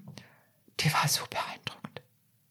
Der hat so eine beeindruckende Laudatio für Rüdiger gehalten. Ich stand neben der Bühne und habe dazugehört. Ich war einfach fasziniert und dann kam Rüdiger auf die Bühne und der Markus macht einen Kniefall vor Rüdiger und ich dachte, boah, was für ein Moment. Und die Menschen standen auf und haben applaudiert und Rüdiger hat einen Vortrag gehalten und hat es, die ganze Zeit sind die Menschen stehen geblieben. Standing Ovation, die haben ihn so umarmt. Eigentlich, wenn ich mir das so überlege, ist es so, 10.000 Menschen haben Rüdiger umarmt und waren fasziniert von dem, was er alles getan hat und auch hoch motiviert und wir haben auch große, große, tolle Rückmeldungen natürlich von diesen Menschen bekommen. Ich muss ja auch dazu sagen, es war ja nicht nur ein Fun-Vortrag nach dem Motto Survival und Abenteuer und Dschungelgeschichten, ging, es, ging sondern um, es ging um Rüdigers Einsatz für die Menschen. Es ging um Target. genau. Es ging um Target. Dafür bekam er die Auszeichnung. schon schweres Material für so einen Vortrag. Und Absolut. mit dem hat er die Menschen in dieser Art und Weise Absolut. erreicht. Aber er hat es ihnen auch zugemutet. Ja. Und das ist es. Rüdiger war immer ein Mann klarer Worte. Wenn ihm was nicht gepasst hat, dann musste man auch vorsichtig sein. Also ich nicht. Ich wusste, was ich sagen soll. Aber ähm, Hast du dich Rüdiger, aber wahrscheinlich auch nicht immer nachgerichtet, oder? Nein. Ja. Dann wäre ich ja nicht ich. Genau. Und ich glaube, das hat er auch immer sehr geschätzt. Ja. Auch die Kritik hat er immer sehr geschätzt. Es hat auch mal gefetzt bei uns, musste auch mal sein, weil, weil zwei, wenn zwei solche Charaktere aufeinander knallen, da könnte es dann schon mal im Geweih ein bisschen knirschen. Aber Rüdiger war eben immer ehrlich und wenn ihm etwas nicht gepasst hat, hat er es auch gesagt und hat auch dann keine Rücksicht genommen, was eventuell das mit dem gegenüber macht. Weil er sagte, es passt mir nicht und egal was die anderen denken, es passt mir nicht und fertig und das ist nicht richtig und das mache ich nicht und das will ich nicht. Also da war er immer sehr, sehr ehrlich und diese Ehrlichkeit kam einfach rüber und er hat den Menschen auch die Welt zugemutet. Sprich, er hat ihnen die Vernichtung der Indianer zugemutet, auch per Bild. Und er hat ihnen, wofür er sich ja jahrelang eingesetzt hat, wo dann ja auch das Resultat ist, dass wir uns bis heute drum kümmern, inklusive Regenwald. Und er hat eben Genitalverstümmelung den Menschen zugemutet. Er sagt, die Menschen müssen wissen, für was wir uns einsetzen und was da auf der Welt passiert. Und das ist ihm auch gelungen. Und Rüdiger war eben auch einer, der es dann geschafft hat, dass die Menschen gesagt haben, boah, die unterstütze ich. An dieser Arbeit möchten wir partizipieren. Denen glauben wir, dass sie den Weg gehen, dass sie es schaffen und dass das, was sie tun, gut ist. Ich fand es einfach einen sehr schönen Moment, als er diesen Preis erhalten hat, weil, gut, er war jetzt über viele Jahrzehnte ein prominenter Mensch, er war erfolgreich, er hat Bücher geschrieben und verkauft, viele Vorträge gehalten, viel Applaus bekommen. Aber, er, war nie, er war nie prominent für sich. Er ist immer ganz, ganz bodenständig geblieben. Er war nie einer, der sich auf irgendetwas etwas eingebildet hat. Das war Rüdiger Mhm. nicht. Rüdiger war immer nur Mensch. Entschuldigung, ich wollte ihn nicht unterbrechen. Nein, ich, äh, das macht ja genau den Punkt. Er war immer nur Mensch, egal ob vor zwei Leuten oder ich habe es ja auch in unserem Gespräch äh, damals gemerkt, wie viel Zeit er sich genommen hat. Ich glaube, die Folge ging zweieinhalb Stunden, wir saßen insgesamt vier Stunden und es hätte noch, noch weitergehen können. Das ist Ähm, Rüdiger, Ja, ja. genau, genau. Und ähm, ich fand es trotzdem zu sehen, wie dieser menschgebliebene Mensch dann auf dieser Bühne stand und nicht vor zwei Leuten, die ihm genauso viel bedeutet hätten, auch nicht vor 100, die ihm genauso viel bedeutet hätten, vor 10.000, die ihm genauso viel bedeutet haben. Für ihn war es vielleicht gar nicht so ein Unterschied, aber für mich als ähm, Person, die seine Arbeit sehr wertschätzt und das, was er getan hat und die Art und Weise, wie er war, zu sehen, wie dieser, du hast das als Umarmen bezeichnet, dieser Mhm. brandende Applaus, diese abstrakte Masse an Menschen ihn bejubelt hat in einer Art und Weise, ich weiß nicht, ob es ihm vielleicht sogar unangenehm war, vielleicht nicht, du kannst ja vielleicht noch erzählen, wie es dann war, nach diesem Abend zusammen Es nach Hause zu fahren, aber das zu sehen, Ich das war war, ja mit- einfach, das war einfach wunderschön. Ich war mit ihm auf der Bühne. Ja. Es war für ihn grandios. Er war, ich habe eigentlich nur darauf gewartet, dass er in Tränen ausbricht und er kämpfte auch mit den Tränen, weil es berührte ihn so sehr, so viele Menschen und er fühlte sich von ihnen umarmt und gewertschätzt und dieses von so vielen Menschen, aber auch bei jedem Vortrag, die letzten Jahre bei den Vorträgen war es immer so, dass die Menschen aufgestanden sind. Fast immer sind die Menschen nach dem Vortrag aufgestanden und haben ihm damit gezeigt, wie sehr sie seine Visionen unterstützen. Und das ist das, was ihn berührt hat, zu spüren, die glauben an das, was ich da mache und die machen mit und ich bin nicht alleine, wir sind zusammen und so wie auch bei der Target-Familie die Förderer, das sind immer unsere persönliche Familienmitglieder und das ist das, was ihn so unglaublich glücklich gemacht hat in der Längstes Arena. Diese vielen Menschen glauben an ihn und an die Arbeit und finden das, was wir erreicht haben und was noch vor uns liegt und diese Zusammenarbeit mit dem Islam, diese Idee von Mekka muss es ausgehen, diese, diese Vision, die teilen das mit ihm. Das war für ihn unglaublich berührend. Und ich glaube, das war für ihn nach, das war für ihn nach der Assa-Konferenz. In Kairo 2006. In Kairo 2006. Ich glaube, der schönste Moment im Leben. Und ich bin so glücklich, dass er das erleben durfte. Ich bin der Gedankentanken auch sehr, sehr dankbar, dass sie ihm genau zum richtigen Zeitpunkt diese Ehrung zukommen ließen. Ja. Lohnt die Frage, wie geht's weiter? Es ist so eine offensichtliche Abschlussfrage. Hast du Aber, eine Idee, wie es weitergeht? Darf ich zurückfragen? Na gut, also ihr habt verschiedene Projekte, die werdet ihr weiterentwickeln. Bei den mhm. Vayapi weiß ich, äh, seid ihr sehr aktiv mit äh, neuen Ansätzen, die jetzt vielleicht noch nicht alle im Detail spruchreif sind, aber Richtig. sicherlich nächstes Jahr vielleicht. Ich denke, es geht weiter. Ich denke, es geht in Richtung Mekka hoffentlich. Ich denke, ihr seid nach wie vor in der Danakil-Wüste aktiv. Aber das Wissen darüber habe ich natürlich nicht. Aber du hast es gut zusammengefasst, weil es geht gar nicht anders. Wenn man für etwas brennt, dann kann man nicht anders, als genau diese Ziele weiter zu verfolgen. Und wir haben noch viel vor und wir haben noch viel zu tun. Es gibt noch ganz, ganz viel zu tun. Wie kann man euch dabei unterstützen? Also, was wir tun, ist etwas, was sehr viel damit äh, im Zusammenhang ist, dass wir die Menschen vor Ort die Aufgaben übergeben. Bedeutet, man kann bei uns jetzt nicht einfach mit und das goldene Buch verteilen. Das wäre kontraproduktiv, weil das muss von Imamen zu Imamen gehen. Was man, was wir ganz klar brauchen, wir sind eine Menschenrechtsorganisation, wir brauchen Spenden. Wer auf die Idee kommt, dass das, was wir tun, richtig ist, der kann einfach auf unsere Webseite gehen, target-neberg.de. Der kann uns auf Facebook verfolgen, Target, Target Rüdiger Neberg. Der kann uns bei Instagram, Target e.V. heißt es da, genau. Aber wer uns sucht, findet uns. Und da freuen wir uns, wenn wir weitere Unterstützer bekommen, weil die Target-Familie muss größer werden. Wir brauchen mehr Unterstützer, damit wir noch größere Aufgaben übernehmen können. Uns liegt einfach noch viel vor uns.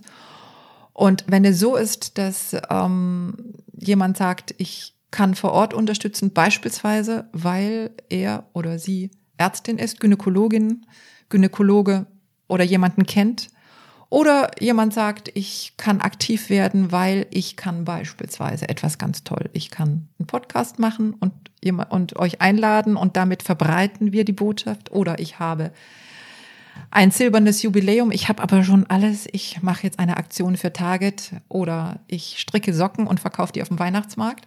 Oder, oder ich gründe eine Firma und zur Eröffnung mache ich das für Target. Oder ich habe eine Firma und gebe ein Prozent des Erlöses für diese tolle Aktion. Ich entscheide mich für den Regenwald oder ich entscheide mich für die Geburtshilfeklinik oder für die Verteilung des goldenen Buches oder, oder, oder.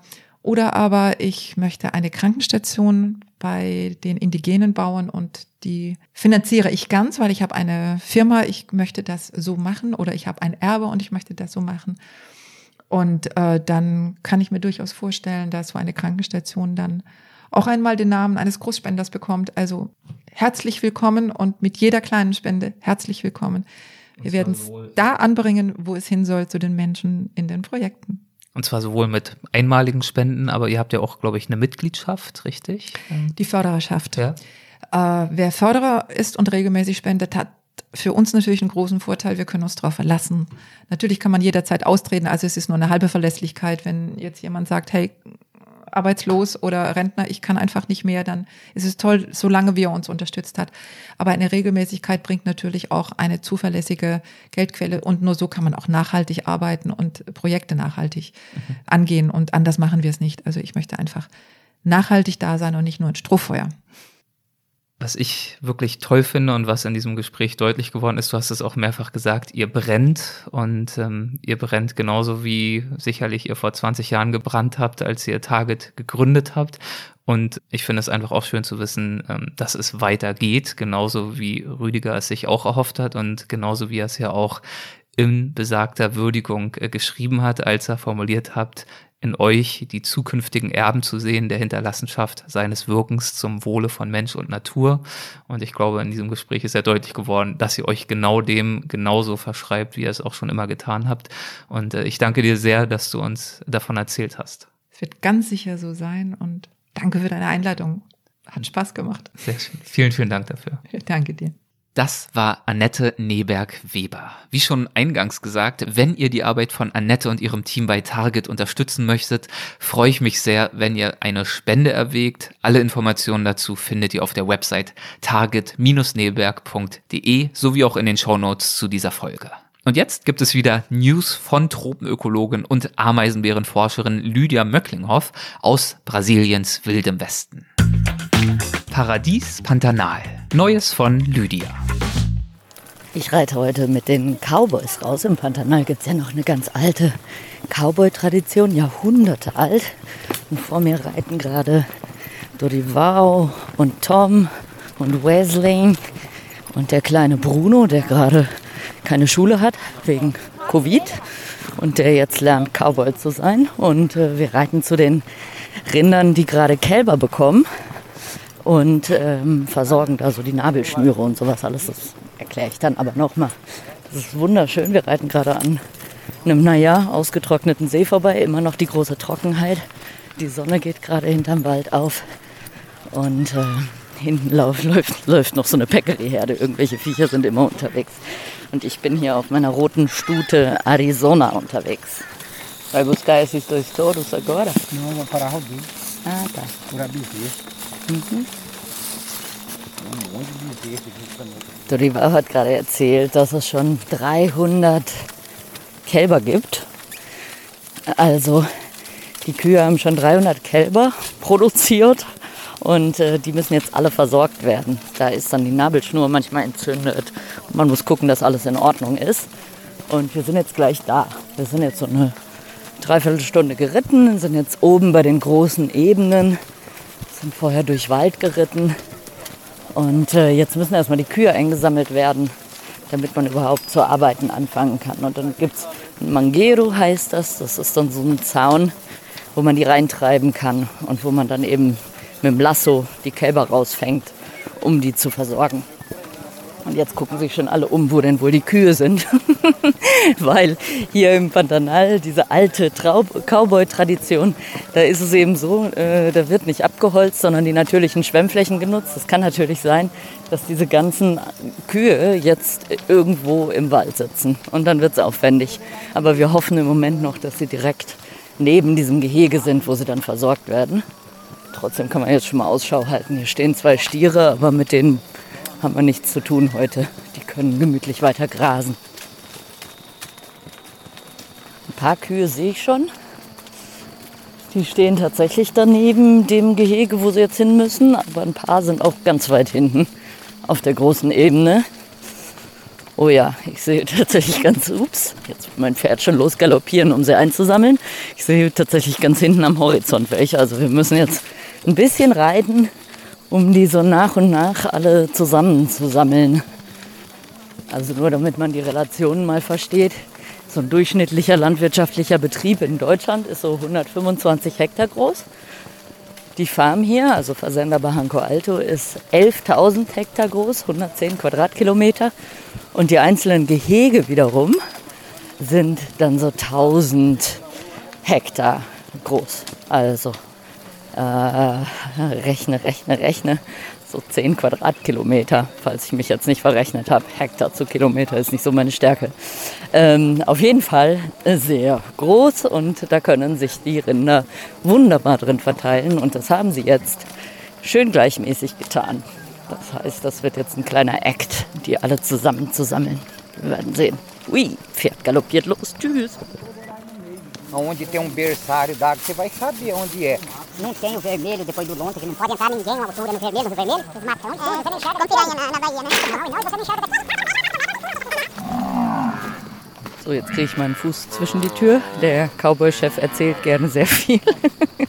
Und wir treiben jetzt aber gerade die letzten äh, Rinder zusammen. Wir sind jetzt so ein bisschen rumgehangen, weil die anderen hinten auf der Ebene die geholt haben. Und jetzt reiten alle hin und her und treiben die Kühe durchs Tor. Es staubt ganz schön viel, weil es so trocken ist, aber wir haben jetzt fast alle. Da hinten kommt noch eine gerannt. Dann haben wir alle und äh, dann fängt die richtige Cowboy-Arbeit erst an.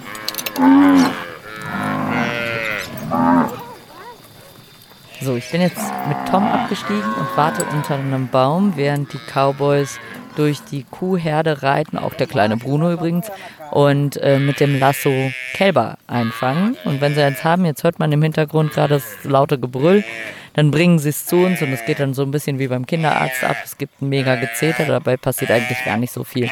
Also was man äh, auch hört, ist dieses Spray, das benutzen die, um die Nabelschnur zu desinfizieren. Und dann kann die kleine Kuh auch schon wieder zurück zur Mutter. Und ähm, dann werden auch noch die Solteres, also die alleinstehenden Kuhdamen, äh, von der Herde mit den Müttern mit Kindern getrennt, um einfach das, die, die Arbeit ein bisschen einfacher zu machen. Äh, das heißt also die Kühe, die weder schwanger sind noch Babys bekommen haben, äh, kommen in ein anderes Gehege und werden da weggetrieben. Das kann auch mal ganz schön turbulent zugehen, weil die auch mal aggressiv werden können oder versuchen können, über den Zaun zu springen oder so. Und dann geht es manchmal kurzfristig hoch her. So, alle Kälber sind versorgt. Alle Single-Kühe sind auf der Single-Kuhwiese. Und wir gehen jetzt endlich Terere trinken, also Eistee. Wir sind alle durstig wie Sau. Es ist bestimmt 40 Grad heiß. Und äh, das haben wir jetzt alle verdient. Bruno spricht schon seit circa einer Stunde von nichts anderem mehr. Und dann wird gleich äh, Wasser aus dem See geschöpft. Und dann trinken alle aus einem Kuhhorn. Die absolute Covid-Hölle. Aber wir sind hier quasi eine Kerngruppe auf der Farm, weit weg von der Stadt.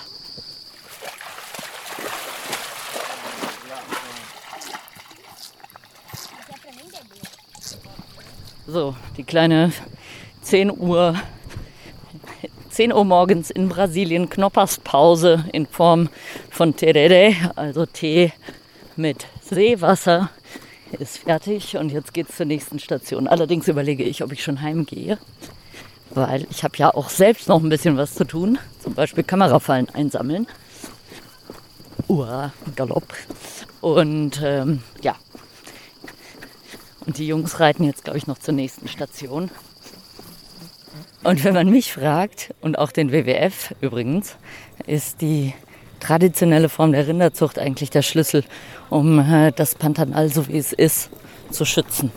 Also so wie es hier gemacht wird. Wenig Rinder auf großen Flächen und äh, ohne Abholzung einfach die Schwemmflächen äh, verwenden als Gras, als Weiden. Sorry, wenn ich ein bisschen konfus bin. Es ist sehr heiß und wir sind schon sehr lange auf dem Pferd unterwegs.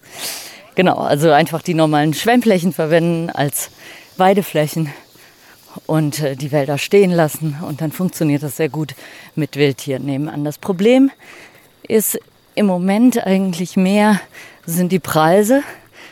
Durch den Anschluss an die globalen Märkte äh, ist es hier im Pantanal schwierig geworden mit dieser traditionellen Form der Rinderzucht. Es wird immer intensiver, gerade Richtung äh, Stadt. Das heißt, dann wird abgeholzt, dann werden offene Weideflächen gemacht und das Ganze funktioniert auch viel in Zusammenarbeit mit Holzkohleunternehmen. Die bieten dann sozusagen einem Farmer an, ey, wir machen dir so eine ready-to-use fertige Weidefläche für intensive Rinderzucht und wir kriegen halt die ganzen Hölzer, also die ganzen Wälder, die da stehen, um daraus Holzkohle zu machen. Und äh, das findet tatsächlich Richtung Stadt sehr viel statt. Und ähm, das ist ein Riesenproblem fürs Pantanal. Das heißt, so wie es hier gemacht wird auf der Farm, kann es tatsächlich ein Schlüssel sein. Ähm, hier wird Tourismus angeboten. Wir haben eine kleine Tourismuslodge für 14 Gäste, also sehr exklusiv. ähm, die Safaris machen und so weiter. Und wir haben eben diese extensive Form der Rinderzucht, die auf diese nicht äh, intensive Weise durchgeführt wird. Und das ist tatsächlich eine ganz gute Balance und könnte eine der Zukunftsvarianten fürs Pantanal sein. Denn ich finde allgemein, man kann nicht aus allem einen Naturschutzpark machen und vor allem das Pantanal lebt seit Jahrhunderten in diesem Gleichgewicht zwischen Mensch und Tier. Von daher muss man Wege finden, wie das funktionieren kann. Und es ist halt auch einfach so, dass die Welt ein kapitalistisches System ist und man muss halt leider alles in Wert setzen, so banane es auch ist. Und ähm, durch die Rinderzucht und durch den Ökotourismus bekommt die Natur hier einen Wert. Und das ist in der Regel in unserer heutigen Realität nie verkehrt. So, jetzt muss ich mal aufschließen. Ich habe mich ein bisschen vertrödelt. Jetzt galoppiere ich da mal schnell hinterher. So, Landeanflug auf der Farm. Cowboys sind schon abgebogen. Die bringen die Milchkühe äh, noch ins Gehege.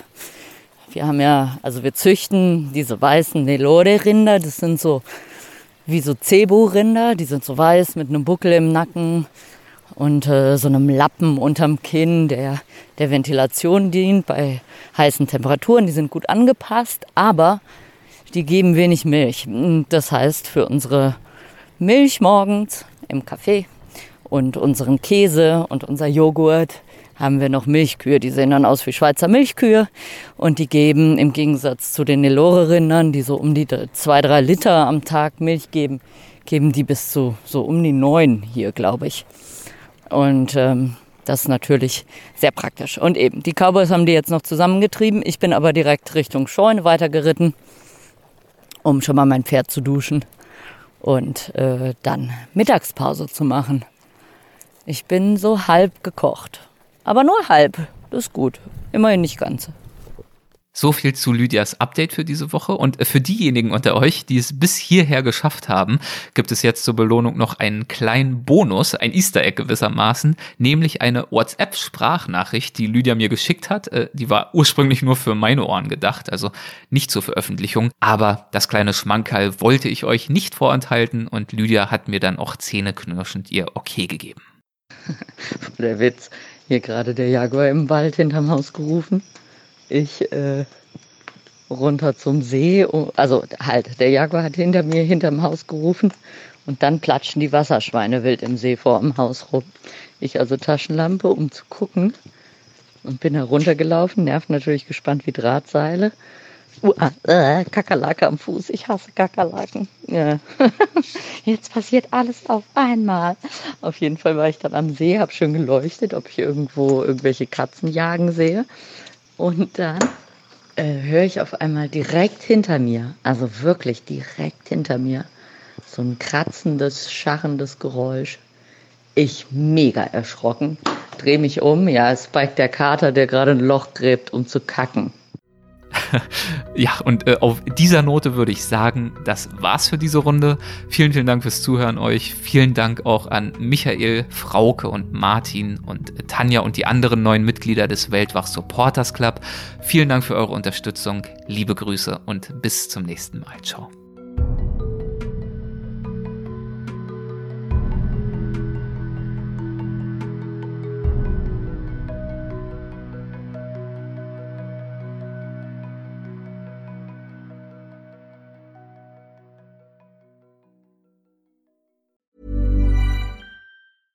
Ever catch yourself eating the same flavorless dinner three days in a row? Dreaming of something better? Well, HelloFresh is your guilt-free dream come true, baby. It's me, Kiki Palmer. Let's wake up those taste buds with hot, juicy pecan-crusted chicken or garlic butter shrimp scampi. Mm. Hello Fresh. Stop dreaming of all the delicious possibilities and dig in at HelloFresh.com. Let's get this dinner party started. Hey, it's Paige DeSorbo from Giggly Squad. High quality fashion without the price tag. Say hello to Quince. I'm snagging high-end essentials like cozy cashmere sweaters, sleek leather jackets, fine jewelry, and so much more. With Quince being 50 to 80% less than similar brands. And they partner with factories that prioritize safe, ethical, and responsible manufacturing. I love that. Luxury quality within reach. Go to quince.com slash style to get free shipping and 365 day returns on your next order. Quince.com slash style.